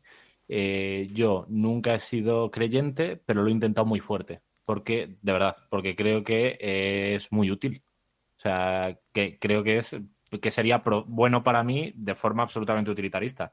Me resolvería un montón de problemas, me resolvería un montón de preguntas, me haría una hoja de ruta en algunas situaciones en las que yo ahora sin creencias me siento un poco más perdido y tengo que pararme a pensar y hacer eh, mucho gasto intelectual, por decirlo de algún modo. Entonces, ha habido muchas veces que he dicho en plan, joder, me, encanta, me encantaría creer. Y me he esforzado y he apretado muy fuerte y no he conseguido creer. Pero creo que es un buen ejemplo de a qué me refiero con utilitarista. No sé si esto, cuando lo escuches, luego te vas a dar cuenta que la pregunta que me has hecho se responde un poco con esto. A ver, a ver. Sí, sí. No sé si Jorge, Jorge lo, ¿sabes a lo que me estoy refiriendo o no? Si no, yo, lo explico, por supuesto, que tampoco quiero ser aquí. Parece que estoy aquí como. en plan. ha, caído en la trampa, perfecto. Tan maligna de película, ¿no? Pero. o sea, tú me has puesto sobre la mesa, eh, tú me has preguntado un poco si, si, realmente en todas las conversaciones o con todo el mundo, con todo tipo de, en todo tipo de situaciones y todo tipo de personas se puede realmente tener ese tipo de conversaciones más profundas, críticas o de lo que estamos a un buen diálogo, ¿no?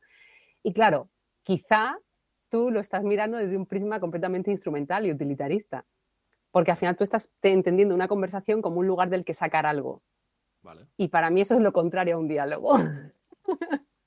Entonces, eh, es muy curioso porque, y no te he hecho solo esa pregunta por esto, sino también te lo he hecho un poco por, por al final encontrar eso, como, como, como, hacer un ejemplo de cómo cambiamos los ritmos de las cosas, ¿no? Porque también nosotros mismos aquí tenemos un ritmo, ¿no? Un, tenemos unos acuerdos tácitos que estamos siguiendo todos y por eso estamos en la onda, pero efectivamente también está bien a veces dejarse o sea, también está bien que cada que todos, que cualquiera aquí pueda cambiar el ritmo del diálogo, precisamente para encontrar cosas que no se encontrarían si siguiéramos el mismo ritmo ya eh, acordado, ¿no? Entonces, esa pregunta te la hecho un poco como para cambiar este tono y también para darnos cuenta de que el diálogo, o sea, considerar que de las personas, de no todas las personas se puede sacar algo interesante,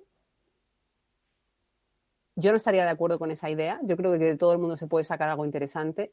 Cuando hablamos de sacar, incluso me suena muy utilitarista, porque un, diálogo es una experiencia que no se trata de que tú te lleves algo a nivel de beneficio, sino se trata de crear algo con otros.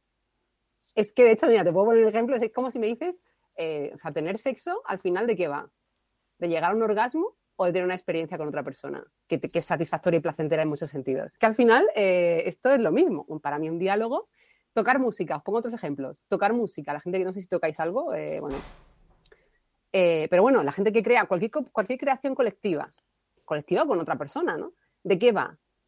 ¿De aprenderme una canción y lograr tocarla en el Withing de Madrid? ¿O va del proceso también de disfrutar ese proceso de creación colectiva y de disfrute colectivo?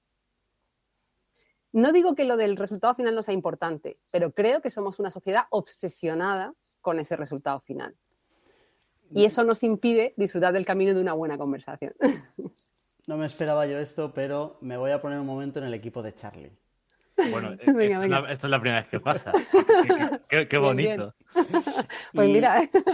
creo que hay un punto y es que eh, siempre te va a apetecer más tener conversaciones guays con una gente que con otra. Y es verdad ¿Con una que... gente que qué? Perdona, ¿con una gente qué? Con, una gente respecto a otra. O sea que al final ah, hay... Eh, pues seguramente a ti te apetezca más tener conversaciones un poco más interesantes, no interesantes, pero un poco más profundas con alguien que no sean las mamás del parque, ¿vale? Eh, y entonces mi, amigo Charlie, utilitarista, lo, lo que hace es, oye, pues ya que no me interesas demasiado, y como me ha dicho a mí María Ángeles, que todo el mundo tiene cosas que aportar, a ver si me lo puedes dar rapidito y bueno, porque el proceso no lo disfrutas. O sea, aquí la historia está en que creo que es muy importante rodearte de gente con la que sí que puedas disfrutar el proceso. Porque, eh, no voy a decir el tema, porque no necesito la, autorización de Charlie, pero el otro día yo quedamos Charlie en una oficina y estuvimos dos horas y media con una pizarra haciendo gráficas de un tema que de verdad, eh, que no, cuando colgamos te lo decimos para que te lleves el privilegio de saberlo, porque jamás lo adivinarías. Pero eh, lo disfrutamos un montón y, en ningún momento sentimos que uno tuviera prisa por captar el conocimiento de otro, que es un poco por donde va. Entonces creo que aquí, por, por cerrar un poco lo del tema de las conversaciones, es verdad que es importante también, más que encontrar gente que tenga mucho que aportarte, gente con que sí que te apetezca empezar un diálogo de por lo menos saber dónde nos lleva, ¿no? A ver, entiendo totalmente y además, obviamente, yo también tengo mis preferencias y claro que sí, elijo y, y, las mamás del parque, muchas son muy guays, ¿eh? tengo que decirlo. sí, eh, eh, creo que nos hemos centrado como en ese ejemplo, que como a todos nos hace una imagen muy clara, pero efectivamente, y ni siquiera es, entiendo que ninguno hablamos de que haya personas que no sean interesantes, sino que ciertas personas sobre ciertos temas pueden resultar como poco interesantes, sí.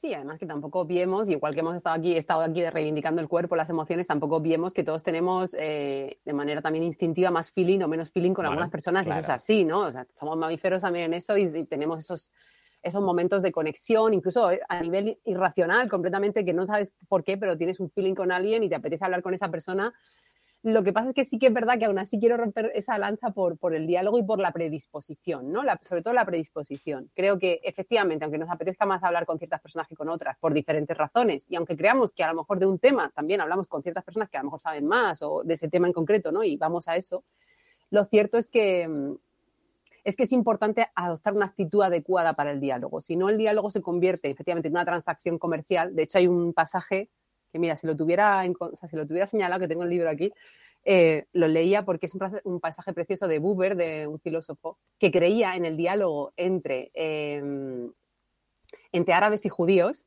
en Palestina, o sea, uno de los diálogos más complicados de toda la historia del mundo, probablemente, y él creía en esto.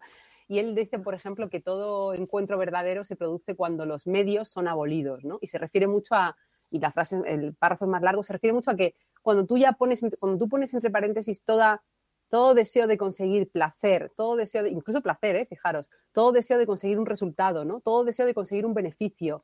Cuando pones entre paréntesis todo eso, ¿no? Y cuando realmente estás en un espacio, como por decir, desnudo, eres capaz de encontrarte con el otro, ¿no? O sea, lo cierto es que la actitud con la que vayas a un encuentro con otra persona es importante, ¿no? Yo creo que eso todos podemos, bueno, no sé, estar medio de acuerdo, ¿no? Por lo menos, no sé, bueno, si no me decís, ¿eh? Pero eso cómo se hace? Pues cultivando mucho.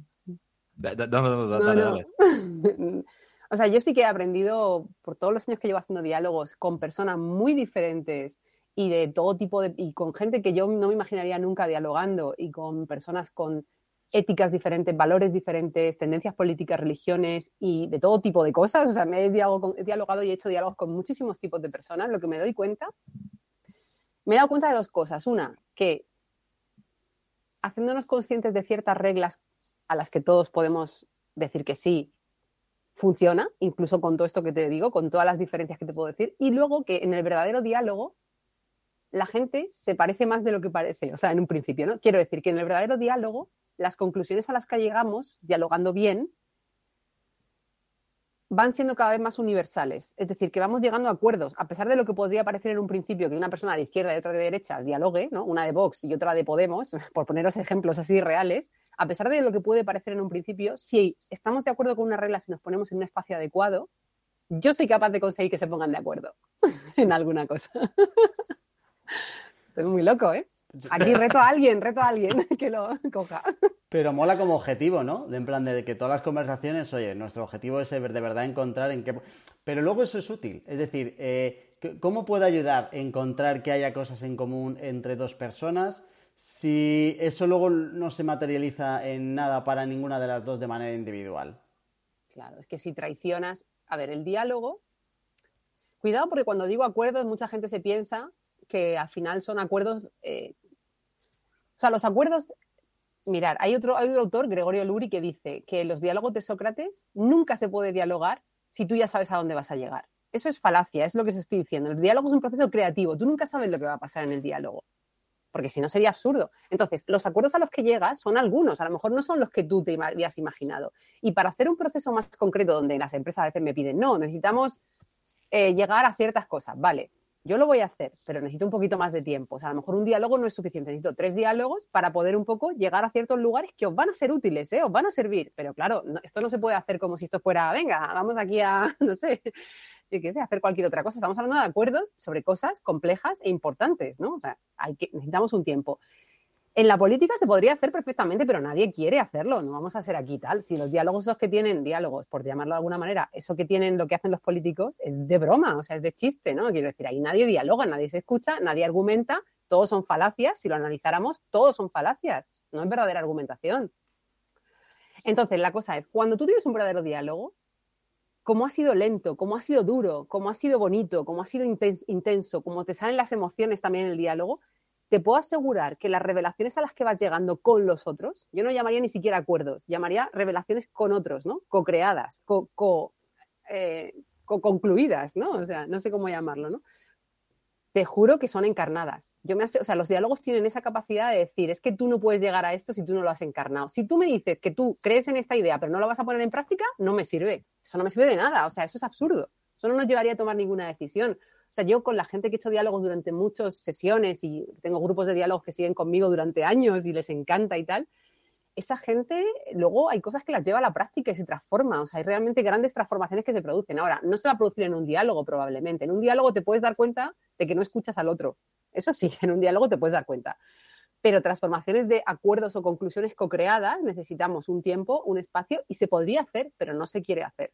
O sea, yo creo que no se quiere. En los espacios importantes no se quiere hacer. Vale, y tengo una pregunta que igual es dar un poco un paso atrás, pero creo que medio bien al hilo. Em, eh, hablar de lo cotidiano también es dialogar, o sea, eh, porque es un tipo de conversación que además Jorge y yo lo hemos hablado un montón de veces, que eh, a mí por lo menos me resulta en general bastante aburrida, eh, oye, llego a casa del trabajo y le cuento a Sara cómo ha sido mi día y que fulano es un gilipollas y que me ha hecho un poco la cama con tal y que y en la comida fíjate que se había acabado este plato. E, ese tipo, la típica charla de lo cotidiano, eh, dentro de todo lo que estamos hablando, ¿eso se podría encorsetar dentro de un diálogo o es otra cosa distinta? Para mí el diálogo es la forma en que lo haces. Todos los temas pueden ser diálogo. Yo te aseguro que, por ejemplo, en casa con mi pareja, con mi chico, como nosotros, además él también eh, tenemos un evento juntos que se llama las catas de vino socráticas, porque él se dedica al vino. Y entonces hacemos diálogos con vino, que ya es como lo máximo, ¿no? vale.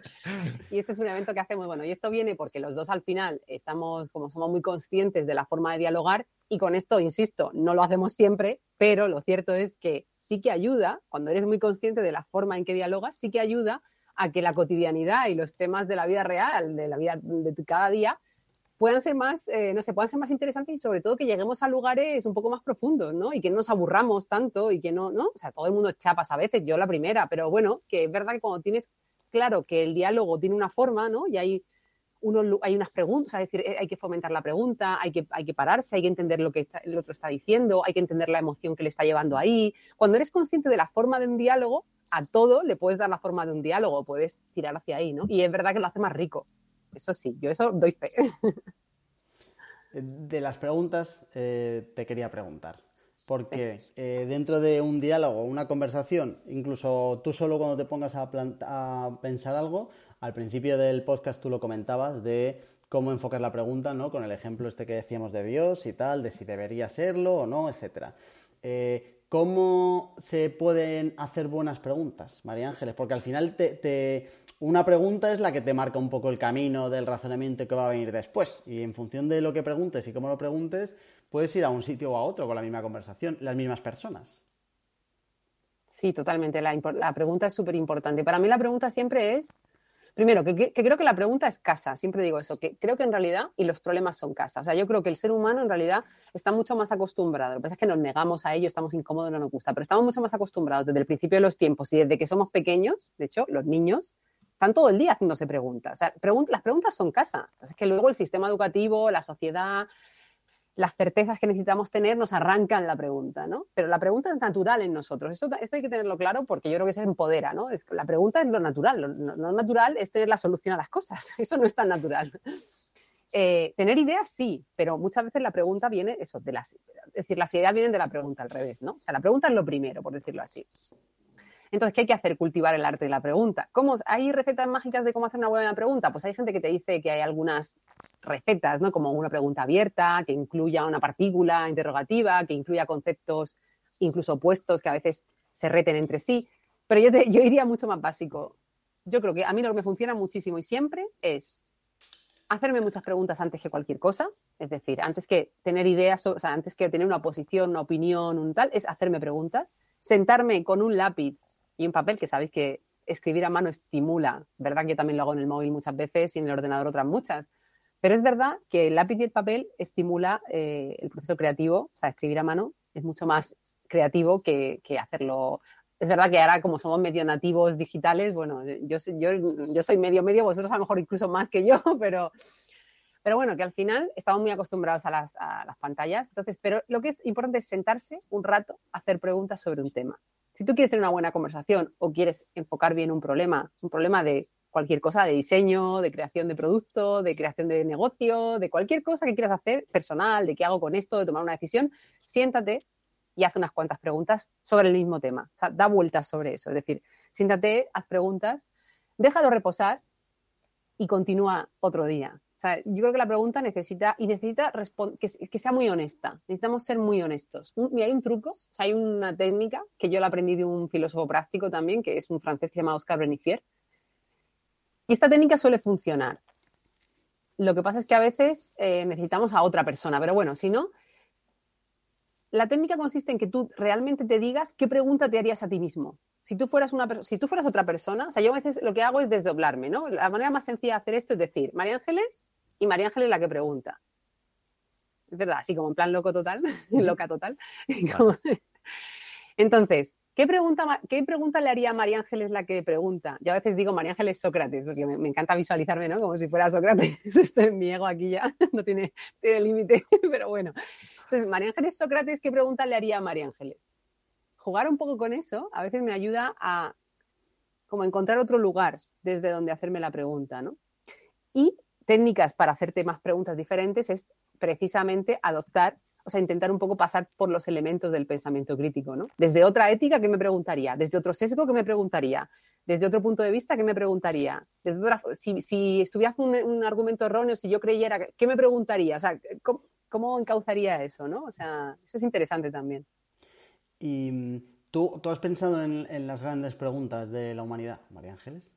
Mucho. ¿Has llegado a conclusiones? ¿Has llegado a conclusiones y has cambiado esas conclusiones en tu vida? Uf, esa sí que es una buena pregunta. Esa sí que es una buena pregunta. Em, yo he pensado mucho ¿no? sobre las grandes preguntas, tanto yo sola, porque me encantan, como en diálogo con otras muchas personas, ¿no? Eh, porque son temas que siempre suelen salir he llegado a muchas conclusiones. Eh, lo que pasa es que, claro, a, mí me costaría decirte, o sea, a ver, voy a intentar encontrar alguna y voy a intentar encontrar alguna que haya cambiado de, ¿no? que, haya, que haya cambiado, que seguro que sí, muchas. Em, o sea, hay muchas conclusiones que yo creo que son, por ejemplo, para mí la fuerza del diálogo, ¿no? Es algo que yo mantengo hace mucho tiempo, pero que además sigo confirmando, ¿no? Con el tiempo, ¿no? es como algo que se me va, em, sellando, ¿no? Por decirlo así, ¿no? Mira, luego una cosa muy, una idea muy, bueno, que es un lugar común para eh, las filosofías sapienciales. Mira, ahora explico lo que es esto. Las filosofías sapienciales son todas las corrientes y tradiciones de sabiduría eh, que de alguna manera hablan de la buena vida y que en, ciertas cosas están de acuerdo. Por ejemplo, el taoísmo, el budismo, el Sócrates, o sea, la filosofía de Sócrates, el estoicismo. O sea, hay muchas corrientes de filosofía que en momentos que han llegado a conclusiones muy similares, muy similares sobre ciertas cosas de la, de la buena vida, ¿no?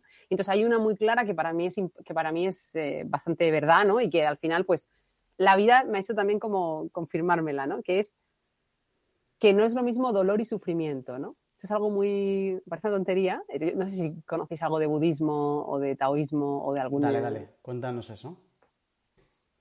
Pues, eh, por ejemplo, o sea, a ti te, bueno, de hecho, yo, yo eh, tuve a mis hijos, eh, paría a mis hijos de manera natural y sin anestesia, ¿no?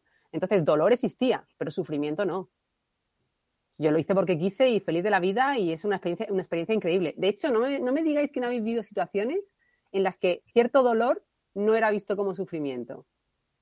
Pensar alguna, probablemente sí la hay. O, o sea, a veces el dolor, o sea, el dolor objetivo físico, quiero decir, el dolor que tú sientes, no lo vives como sufrimiento. De hecho, por ejemplo, el sadomasoquismo, ¿en qué se basa? Claro, o sea, podemos poner muchos ejemplos, no solo ese, ¿no? O sea, no siempre. Y creo que esto es algo a lo que llegan muchas filosofías y que yo es algo que efectivamente a lo largo de mi vida he ido como ratificando, ¿no? O sea, como que la experiencia me ha ido diciendo, sí, efectivamente, esto es algo interesante, que es un matiz para tontería, pero eso nos hace eso nos hace ser resilientes, es decir, ser capaz de vivir ciertas situaciones no como una losa o un sufrimiento, sino ser capaz de ponerlas, de vivirlas, experimentarlas de otra manera. Porque te puede estar doliendo algo, pero si tú no lo estás viviendo como un sufrimiento, no lo experimentas como tal y por tanto lo afrontas de otra manera. ¿no? Lo digo para ser más concreta en cosas que a lo mejor todo el mundo se pueda sentir un poco más identificado.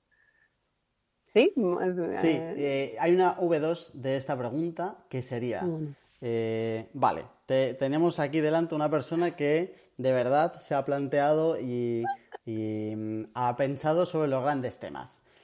Eh, tú empezabas este podcast e incluso antes de grabar decías de, oye, desde el primer momento que yo me metí con la filosofía tenía muy claro que esto quería como que se aterrizara en algo de verdad, eh, práctico y útil para la gente. Ya sabemos que Charlie es un utilitarista de mierda además y te lo va a pedir. Vale. He de decir, he de decir que eh, querer que la filosofía sea práctica es un poco utilitarista también, ¿no? Totalmente, totalmente. De hecho, hay un gran debate sobre todo eso ahora mismo, o sea, hoy día, ¿no? Vale. Em, ¿Cómo, qué, ha pasado en tu vida? ¿Cómo ha sido un día tuyo para que, o cómo podemos los demás organizarnos para que en medio de nuestra vida, entre que si saca la basura, que si saca al perro y no sé qué, digamos, hoy voy a pensar en qué me parece los impuestos en este país. Que es que ni siquiera nos vamos como algo. Vamos a empezar por abajo. En plan, oye, eh, ¿cómo de contento ¿Eso te parece un tema muy de abajo? Claro, o sea, eh, flipo con lo elevado de tu pensamiento. En plan, para practicar un tema fresquito. Ligerito, el clásico de calentamiento. Bueno, vale, pues da igual, pero eh, a lo que voy es ¿Cómo has conseguido tú ir sacando, primero, ir sacando tiempo y segundo, ir sacando energía y, todo para que los que de verdad queremos eh, retarnos intelectualmente sin que tenga que venir nadie de fuera, que a mí me apetece y creo que a Charlie también, podamos de verdad, no dejemos que la marea de la vida nos lleve por delante y de verdad digamos, oye, yo quiero de verdad eh, ponerme retos que no me los tenga que poner la vida ni el trabajo, que es un coñazo, sino, oye, quiero pensar de verdad en cosas guapas. ¿Cómo se hace esto? Pues a ver, yo es que, a ver, claro, pues, primero hay que entender que, de hecho, no, todavía sigo pensando, si me ocurre alguna cosa en la que he cambiado de opinión que sea importante, lo diré, ¿eh? pero estoy en ello. Con lo rápido, pero María Ángeles, con lo rápido que has recogido cable con tus amigas las del parque, ¿cómo te está costando esto, hombre? Madre mía, no, hay cosas, hay cosas, lo que pasa es que, no sé, a ver, que se puedan contar, algunas hay. Bueno, a ver, no me voy por las ramas. Em, yo sé, a ver, yo soy una friki de esto, obviamente, por una parte, o sea, primero hay que decir que yo soy una friki de esto, igual que vosotros seréis frikis de otras cosas, ¿no? A ver, ¿de qué eres friki tú, Charlie? Venga, decirme algo así, no me siento tan aislada.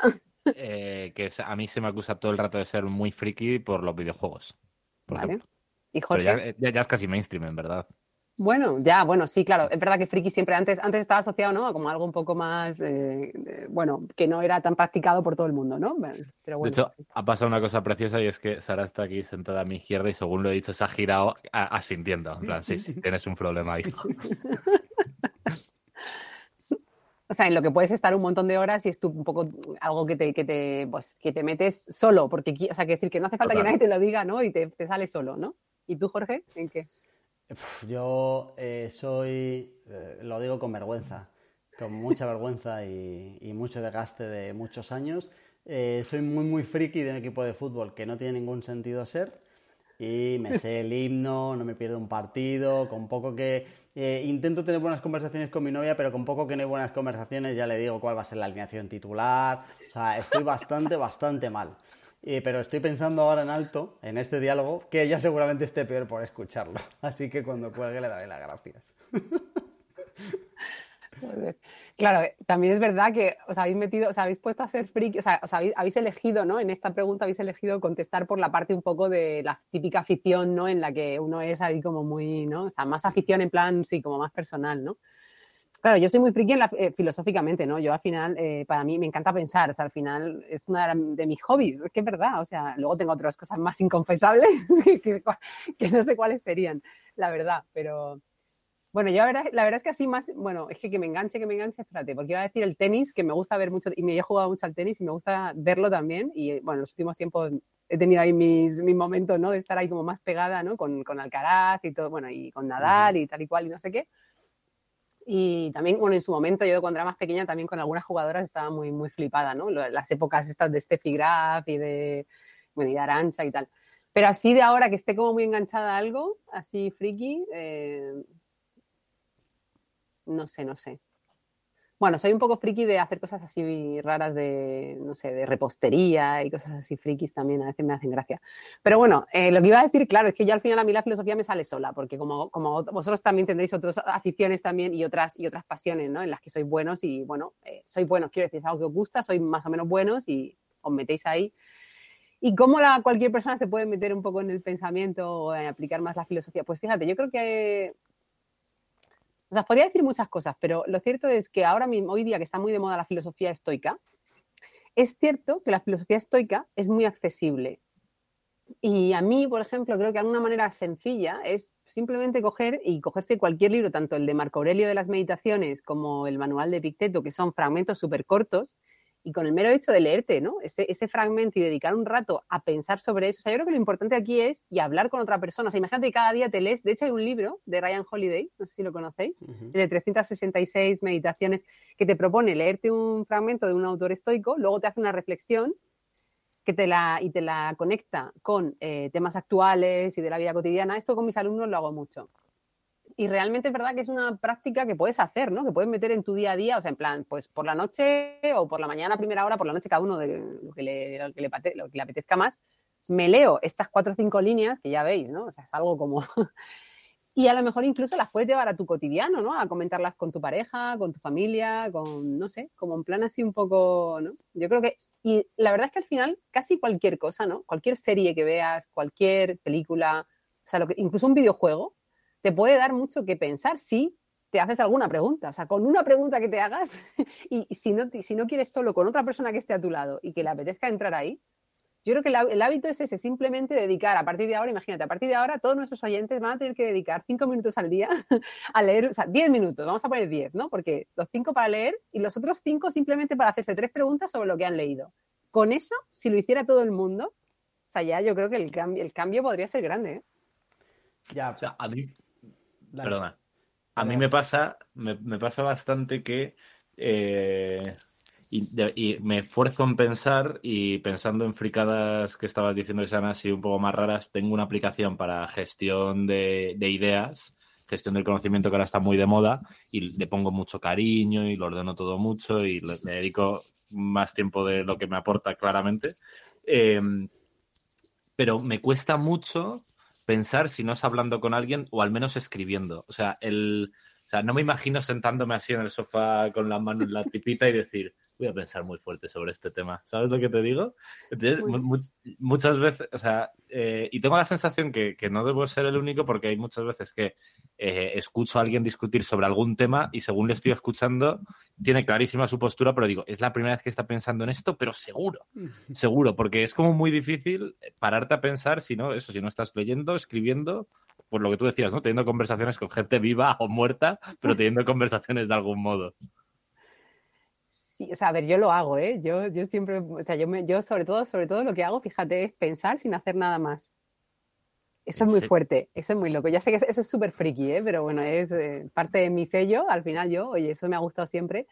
Pero lo cierto es que sí, claro, para, para, la gente que no tenga esa, pues efectivamente, a lo mejor a mí pues un videojuego me cuesta más y para meterme ahí pues tengo que echarle más ganas. Pues efectivamente, igual que, igual que me pasa eso, pero si veo que puede haber algo interesante ahí o, o algo que me, no sé, algo que me apetezca investigar en ese lugar, pues ¿qué hago? Me siento y lo intento, ¿no? Pues es eso. Siéntate, inténtalo. Y, y, claro que sí, no pasa nada. Hazlo escribiendo, hazlo escuchando a otras personas para estimularte. Hazlo. Por eso digo que cualquier cosa, una película, una serie, un podcast, un momento de sentarte un rato escribiendo cuatro o cinco preguntas. Es que el mero hecho, ya te digo, por eso no hace falta que lo hagas solo, tú solo, mira, tocándote la barriga, como lo hago yo, ¿no? No hace falta hacerlo así. O sea, realmente cada uno lo puede implementar de la manera en que le resulte más sencilla, ¿no? Tiene que ser algo que te, que te agrade, ¿no? Entonces encuentra una manera, tomándote un vino, oye, me tomo un vino una vez a la semana, la noche de la filosofía, una vez a la semana me abro una cerveza, o sea, lo que os guste, claro, cada uno aquí, o un gin tonic, o yo qué sé, tomate una pizza, lo que sea, me da igual, ¿no? Imagínate, a mí esas cosas me molan mucho, ¿no? Yo creo que también se debería, de hecho creo que ese tipo de espacios deberían existir más, ¿no?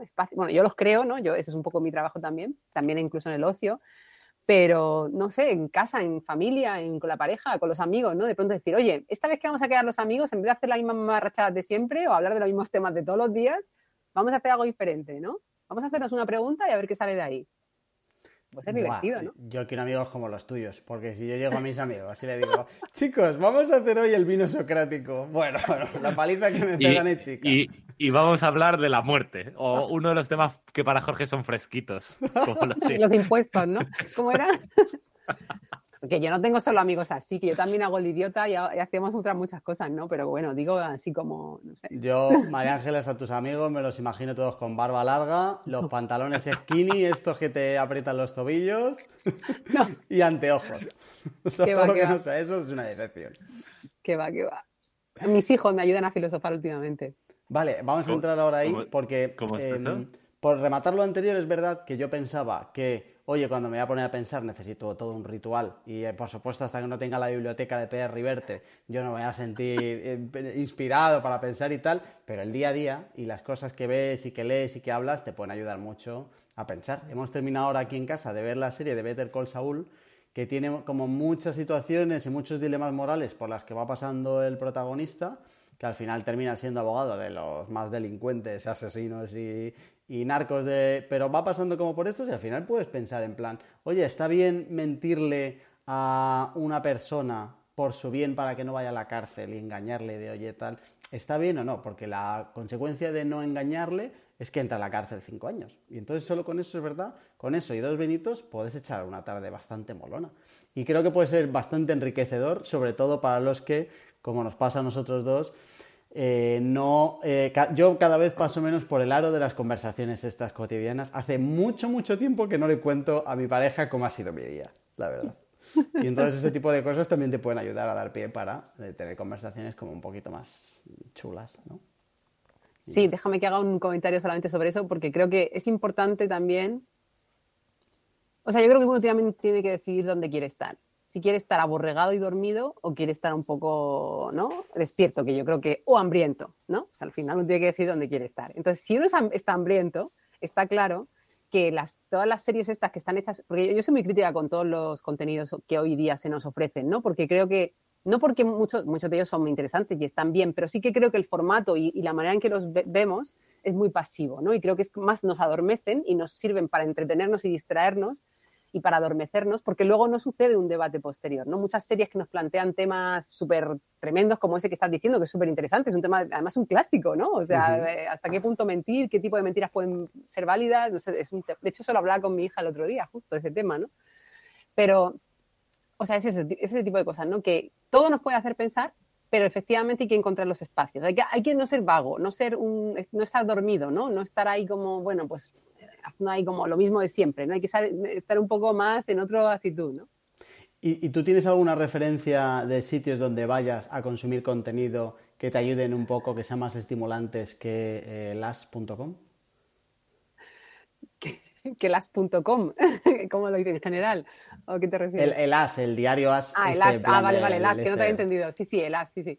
Sí, hombre, más interesante es que ese sí hay pero que yo también a veces lo miro como todos. Eh, lo cierto es que, mm, pues yo qué sé, a ver, yo sí que es verdad que ahí soy muy crítica también, porque creo que uno de los grandes problemas que tenemos, que en el libro hablo mucho de esto, es el tema de las cámaras de eco, ¿no? O sea, al final eh, vivimos una sociedad con los algoritmos y con todo lo que estamos, que siempre estamos con la gente que piensa como nosotros, en los algoritmos metidos que nos ofrecen todo lo mismo, más de lo mismo, entonces, ¿cómo salir de ahí? Pues primero, em, hay que buscar mucho, ¿no? O sea, hay que hacer mucha búsqueda. Realmente no siempre te va a dar tiempo, no siempre vas a poder, pero lo cierto es que si en algunos momentos quieres pensar, tendrás que hacer esa búsqueda, ¿no? En esos momentos. Y luego intentar encontrar contenido que no sea tan mainstream, ¿no? O sea, para mí, bueno, sí que es verdad que ahora ha cambiado un poco, pero para mí hace unos años filming, por ejemplo, era un poco más alternativo que otras cosas, ¿no? Sí que es verdad que ahora lo vuelvo a ver otra vez ya, bueno, ahora desde que tuvo el cambio y tal, lo veo como más de lo mismo, intento evitar, esto es muy fuerte, pero intento evitar todo lo que puedo Netflix. O sea, es una, lo evito todo lo que puedo y más, porque creo que. Yo, yo siempre pongo un ejemplo, ¿no?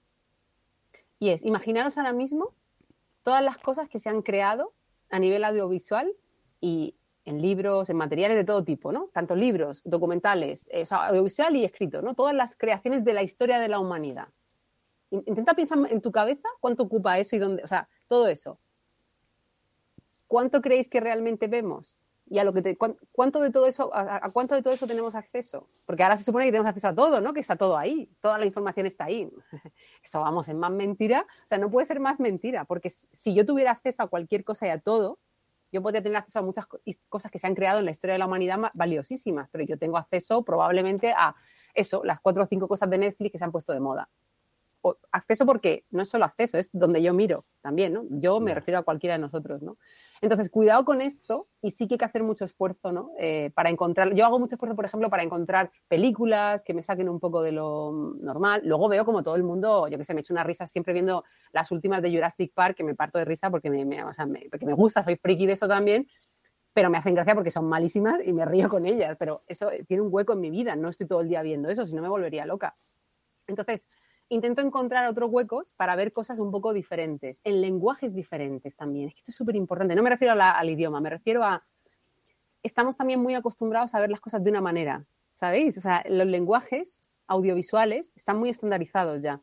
Y nos cuesta mucho ver algo de pronto, por poner un ejemplo así muy pueril, en blanco y negro, con, con un ritmo no sé cómo, eh, no sé qué, ¿no? O sea, de pronto es como que te, es un esfuerzo. Entonces, que, para mí hay que obligarse un poco a ciertos esfuerzos. Siempre, claro, uno busca lo que le apetece, sí, pero dentro de lo que te apetece hay mucho, hay mucho, ¿no? Hay mucho más de lo que creemos que está ahí. Entonces, los libros, ¿no? O sea, no soy la que se sigue, se deja llevar un poco por el bestseller de turno, ¿no? Soy como muy exquisita, eligiendo, me llevo mi tiempo, no me meto en cualquier libro, o sea, busco, hago mucha búsqueda para luego decir, vale, esto, y luego me puedo equivocar, luego a lo mejor no me gusta o lo que sea, pero bueno, que hago un proceso ahí muy crítico eh, de indagación de cosas, porque al final mi tiempo es valioso, entonces no quiero dedicarlo todos vemos mierdas y dedicamos tiempo a perder el tiempo a hacer cosas absurdas, a estar ahí en YouTube o donde sea, TikTok o, lo que sea.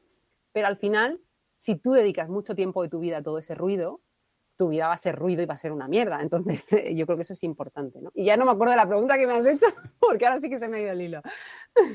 Ahí Ah, ¿qué sitios? Sí, como qué sitios elegía. Bueno, pues eh, eh, bueno, la prensa intento ser un poquito, mirar un poco de todo, la verdad, porque si no, como me que siento que, ¿no? O sea, como que intento mirar un poco de todo y si hay algún tema que creo que no me estoy enterando, o sea, que es un tema que creo que, está muy que es muy tendencioso, que la gente lo está llevando a lugares, intento investigar sobre todo a gente que sabe de ese tema fuera de la prensa tradicional, ¿no? Más investigaciones de personas que están metidas en el tema. Eh, pero bueno, es que tampoco te puedo decir así, bueno, más allá de...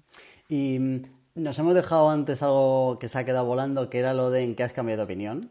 Eh, tengo cada vez, cada vez que avanza la conversación y tengo más confianza, me estás abriendo una puerta que en algún momento me vas a tener que cerrar en la cara, ¿vale? ya te lo Madre mía. Eh, eh, ideológicamente, tú siempre has estado en el mismo punto, es, es decir, ideológicamente Ah, a nivel de política, has vivido una transi- transición para que todo el mundo nos podamos llevar que, oye, el pensamiento crítico nos puede ayudar incluso a, a- a esa locura de cambiar de opinión y decir ahora soy esto y luego soy lo otro. No, de hecho ahora mismo sí, o sea, si, te soy muy sincera, efectivamente, en ese tipo de temas, y de hecho estaba pensando en otras cosas incluso más heavy de contar, eh, o sea, yo he cambiado mucho respecto a cuando, tenía 20 años, yo probablemente eh, estaba más, pues estaba siempre como en un centro, ¿no? Pero a veces tenía ideas más liberales en ciertas cosas, ¿no? O sea, más de derecha, lo que se considera. No, no me da miedo decirlo, porque al final la gente es que también es todo una locura, ¿no? Y una locura porque no se puede decir nada, ¿no? no se puede, parece que no se puede decir nada en el mundo hoy, ¿no? Y yo, si hay una cosa que me caracterice, caracterice que me gusta, es que no tengo miedo y soy una persona valiente, entonces tampoco me molesta, ¿no? Y lo cierto es que yo a día de hoy estoy mucho más en lo que se puede considerar una izquierda, ¿no? Eh, un centro izquierda o una izquierda más bien, ¿no? Pero lo cierto, la verdad, la verdad, es que tengo ideas que pueden pertenecer a un bando y al otro. Esa es la realidad. O sea, la realidad es que si yo me pongo a analizar en concreto ciertas cosas, eh, a lo que te- entendemos en España, porque sabéis que la política también, ¿no? En cada país es un mundo diferente. Entonces es muy curioso, ¿no? Cómo, cómo en España parece que ciertos pensamientos van, de van a un lado, ¿no? Y ciertos otros pensamientos van a otro, ¿no? Y lo que sí que te puedo decir muy sinceramente es que en las posturas de eh, que creo que necesitamos salir del capitalismo salvaje en el que vivimos, me he radicalizado más. O sea, creo que realmente la vida me ha hecho ver que el capitalismo en el que vivimos es incompatible con el pensamiento crítico y con el diálogo. Y es incompatible con buscar eh, una mejor vida para mucha gente. Es que de hecho creo que el capitalismo, fíjate que, que podría venir de una filosofía más utilitarista y no lo es.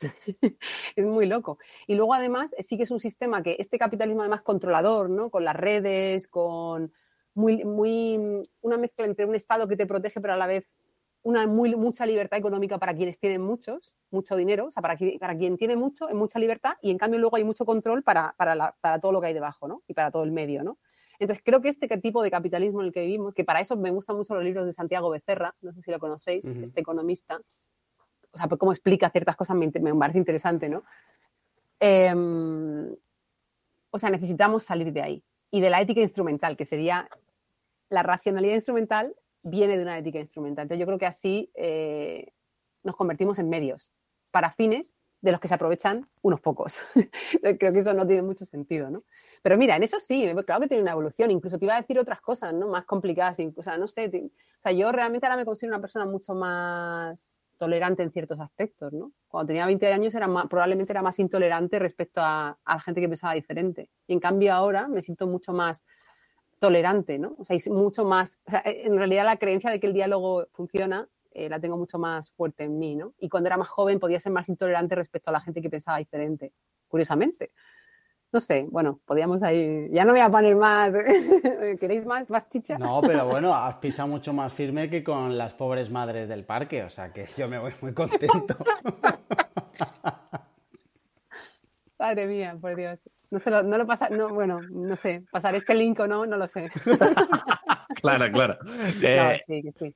eh, es justo castigo por hacer chistecitos el, el que no nos lo muevas. No, sin miedo, sin miedo, lo moveré, no me pasa nada. Em, un par de cosas me quedan a mí, no sé, de eh, Charlie, de aterrizar mucho en cuanto a cómo nos acercamos a la filosofía. Los que nos apetece mucho y siempre hemos tenido interés y sabemos o compramos por completo el valor que tiene esto. El problema que hay es que es un mundo muy grande, con mucha gente. Siempre además he tenido la gran duda de no sé si acercarme directamente al autor o cogerme los clásicos libros de te hago un repaso por la historia y te explico un poco lo básico luego antes de tal. Yo te Eh, diría el autor, mira, si me haces esa pregunta, el autor Vale, siempre. vale, ok. ¿Y qué hacemos? Porque tú has citado hoy unos cuantos. Charlie y yo hemos asentido como si los conociéramos. Te adelanto que no los conocíamos, ¿vale? Para- o sea, ya te lo adelanto. Vale. ¿Qué hacemos con, con- con- con un mundo tan grande? ¿Por dónde empezamos? ¿Qué puerta abrimos? Además, eh, con lo- la- las primeras cosas que has citado, he empezado a apuntar porque hablabas de títulos y ya luego cuando he sido autores con a- cosas absolutamente indeleterables, he dicho, bueno, pues ya nos lo escucharemos tranquilamente. Sí, o sea, a ver, lo que podemos hacer, bueno, no sé, si se puede dejar una lista, o sea, yo puedo pasar una lista de las cosas que he nombrado Sí, y las compartís a la gente Vale. de Telegram o donde esté la cosa. Eh, sí, ¿no? Ahí. Em, y luego además sí que es verdad que tengo una lista como muy básica de la gente cuando me pregunta, mucha gente me hace esta pregunta, ¿por dónde empiezo? ¿no? Y sí que es verdad que hay una serie de libros que yo sí que recomendaría un poco para despertar, para empezar, para divulgativos, que no tienen que ser autores, porque yo te digo, vete a los autores, pero claro, tú me vas a decir, joder, pues es que hay autores que son incomprensibles, y es que lo son, efectivamente, ¿no? Entonces, al final, para empezar, no es irte a autores. Es verdad que hay autores como Marco Aurelio, Epicteto y otros muchos que son accesibles, ¿no? Pero hay otros muchos que no lo son, ¿no? Eh, entonces, bueno, o sea, eh, de así de, bueno, es mi libro.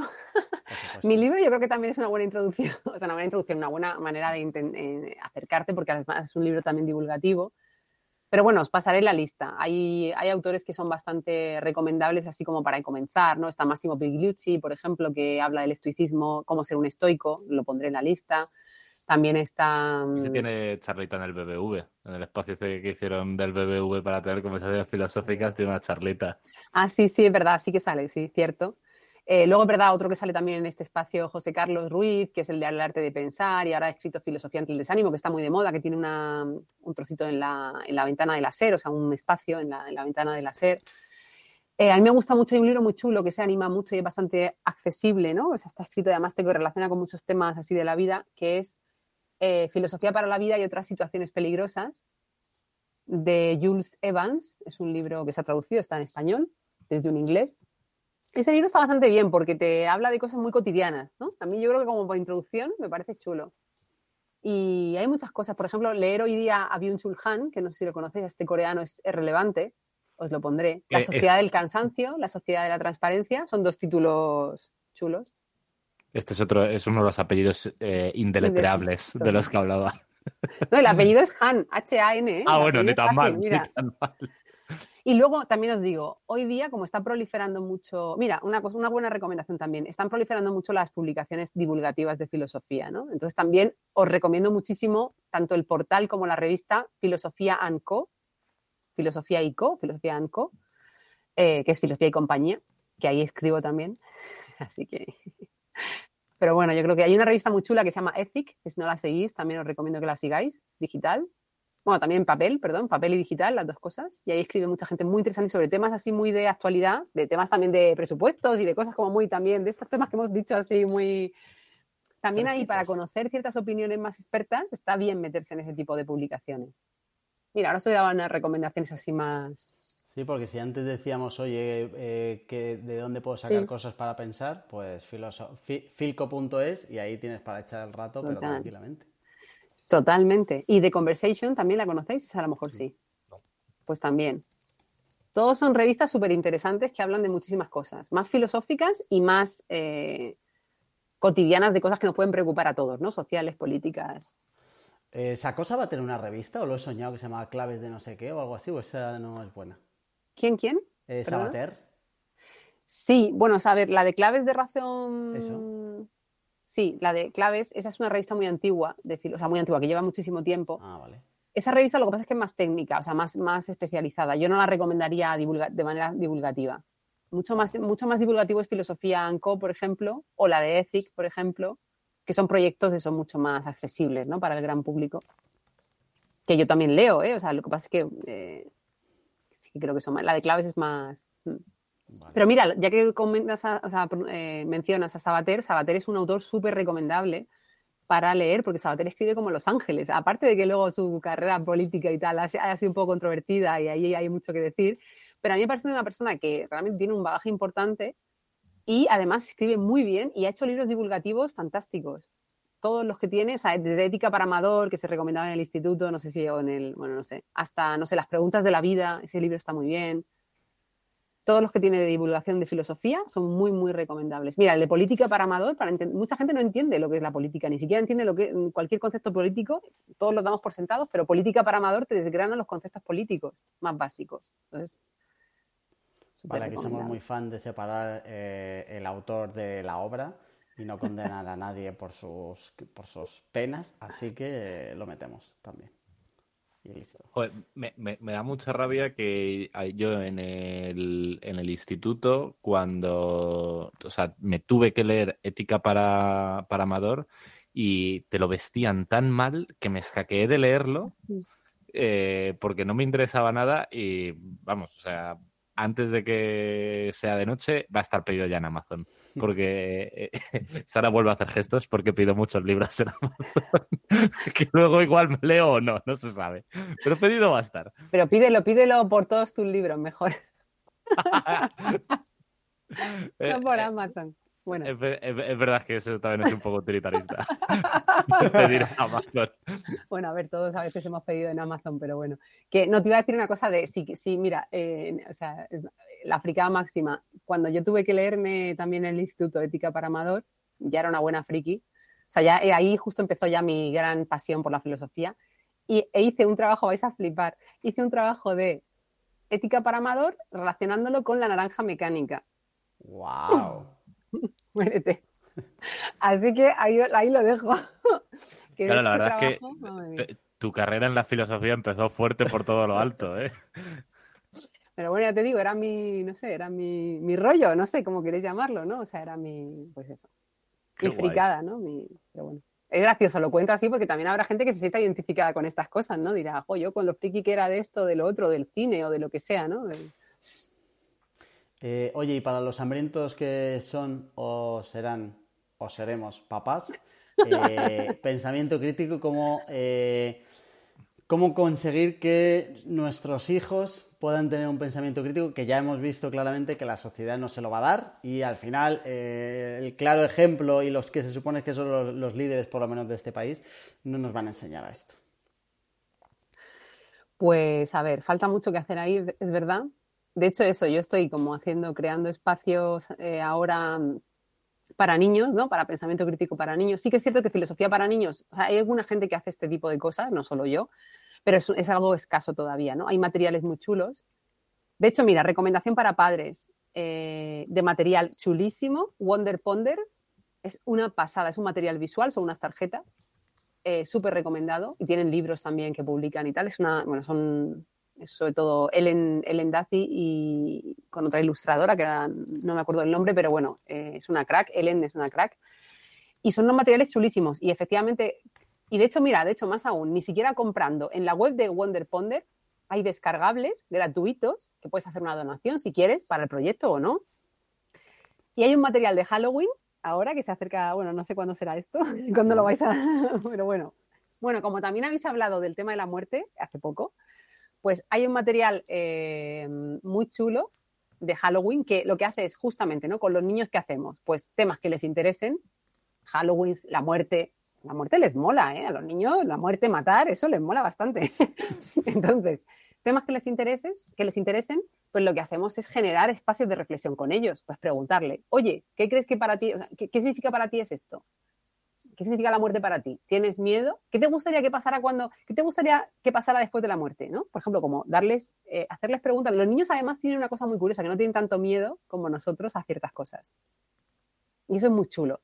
Porque los niños son más puros en esto, no están tan condicionados. Entonces los niños, de hecho, todos los que tengan padres lo saben, que los niños hacen muchísimas preguntas. Y lo que hay que hacer con ellos para fomentar el pensamiento crítico es precisamente aguantarles ahí. O sea, quiero decir, los adultos tendemos, cuando los niños no vienen con preguntas, los adultos tendemos a hacer dos cosas. O bien a ignorar la pregunta porque no tienes tiempo, estás como en otra movida y darles una respuesta ya como para que te dejen en paz. O a darles respuestas también muy categóricas que no invitan a la, a la, reflexión, a la investigación. Entonces, ¿qué es lo que hay que fomentar como padres con los niños, ¿no? o, como tíos, o como, como, alguien que está cerca de un niño, ¿no? ¿Qué hay que fomentar? Pues precisamente no estar incómodo en la pregunta, saber aceptar que probablemente haya preguntas que te hagan que no tienes la respuesta y decirlo, oye, no tengo la respuesta, vamos a investigar, vamos a hacernos más preguntas y fomentar ese diálogo con ellos y mucho, mucho escucharles. Por favor, eso es súper importante. Si para todos nosotros es importante que nos escuchen, para un niño es súper importante dejarle esa libertad de poder crecer en su propio pensamiento, ¿no? O sea, ese, ese espacio, ¿no? Decir, voy a estar contigo y tú me vas a decir lo que tú quieras y te voy a hacer más preguntas y vamos a generar preguntas o sea, como cultivar ese espacio, ¿no? Yo creo que esa es la gran, la gran, la gran clave, ¿no? Para eso. O sea, luego hay muchas herramientas que se pueden aplicar. De hecho, yo también estoy creando un material con herramientas más específicas para trabajar todos estos elementos que hemos hablado en el pensamiento crítico con niños, que luego a lo mejor sirve para adultos también, porque seguro que sirve. Pero bueno, la, mi primera recomendación sería esa. Qué guay, qué guay, qué guay. Oye, eh, llevamos ya como eh, tenemos aquí retenido desde hace casi dos horas.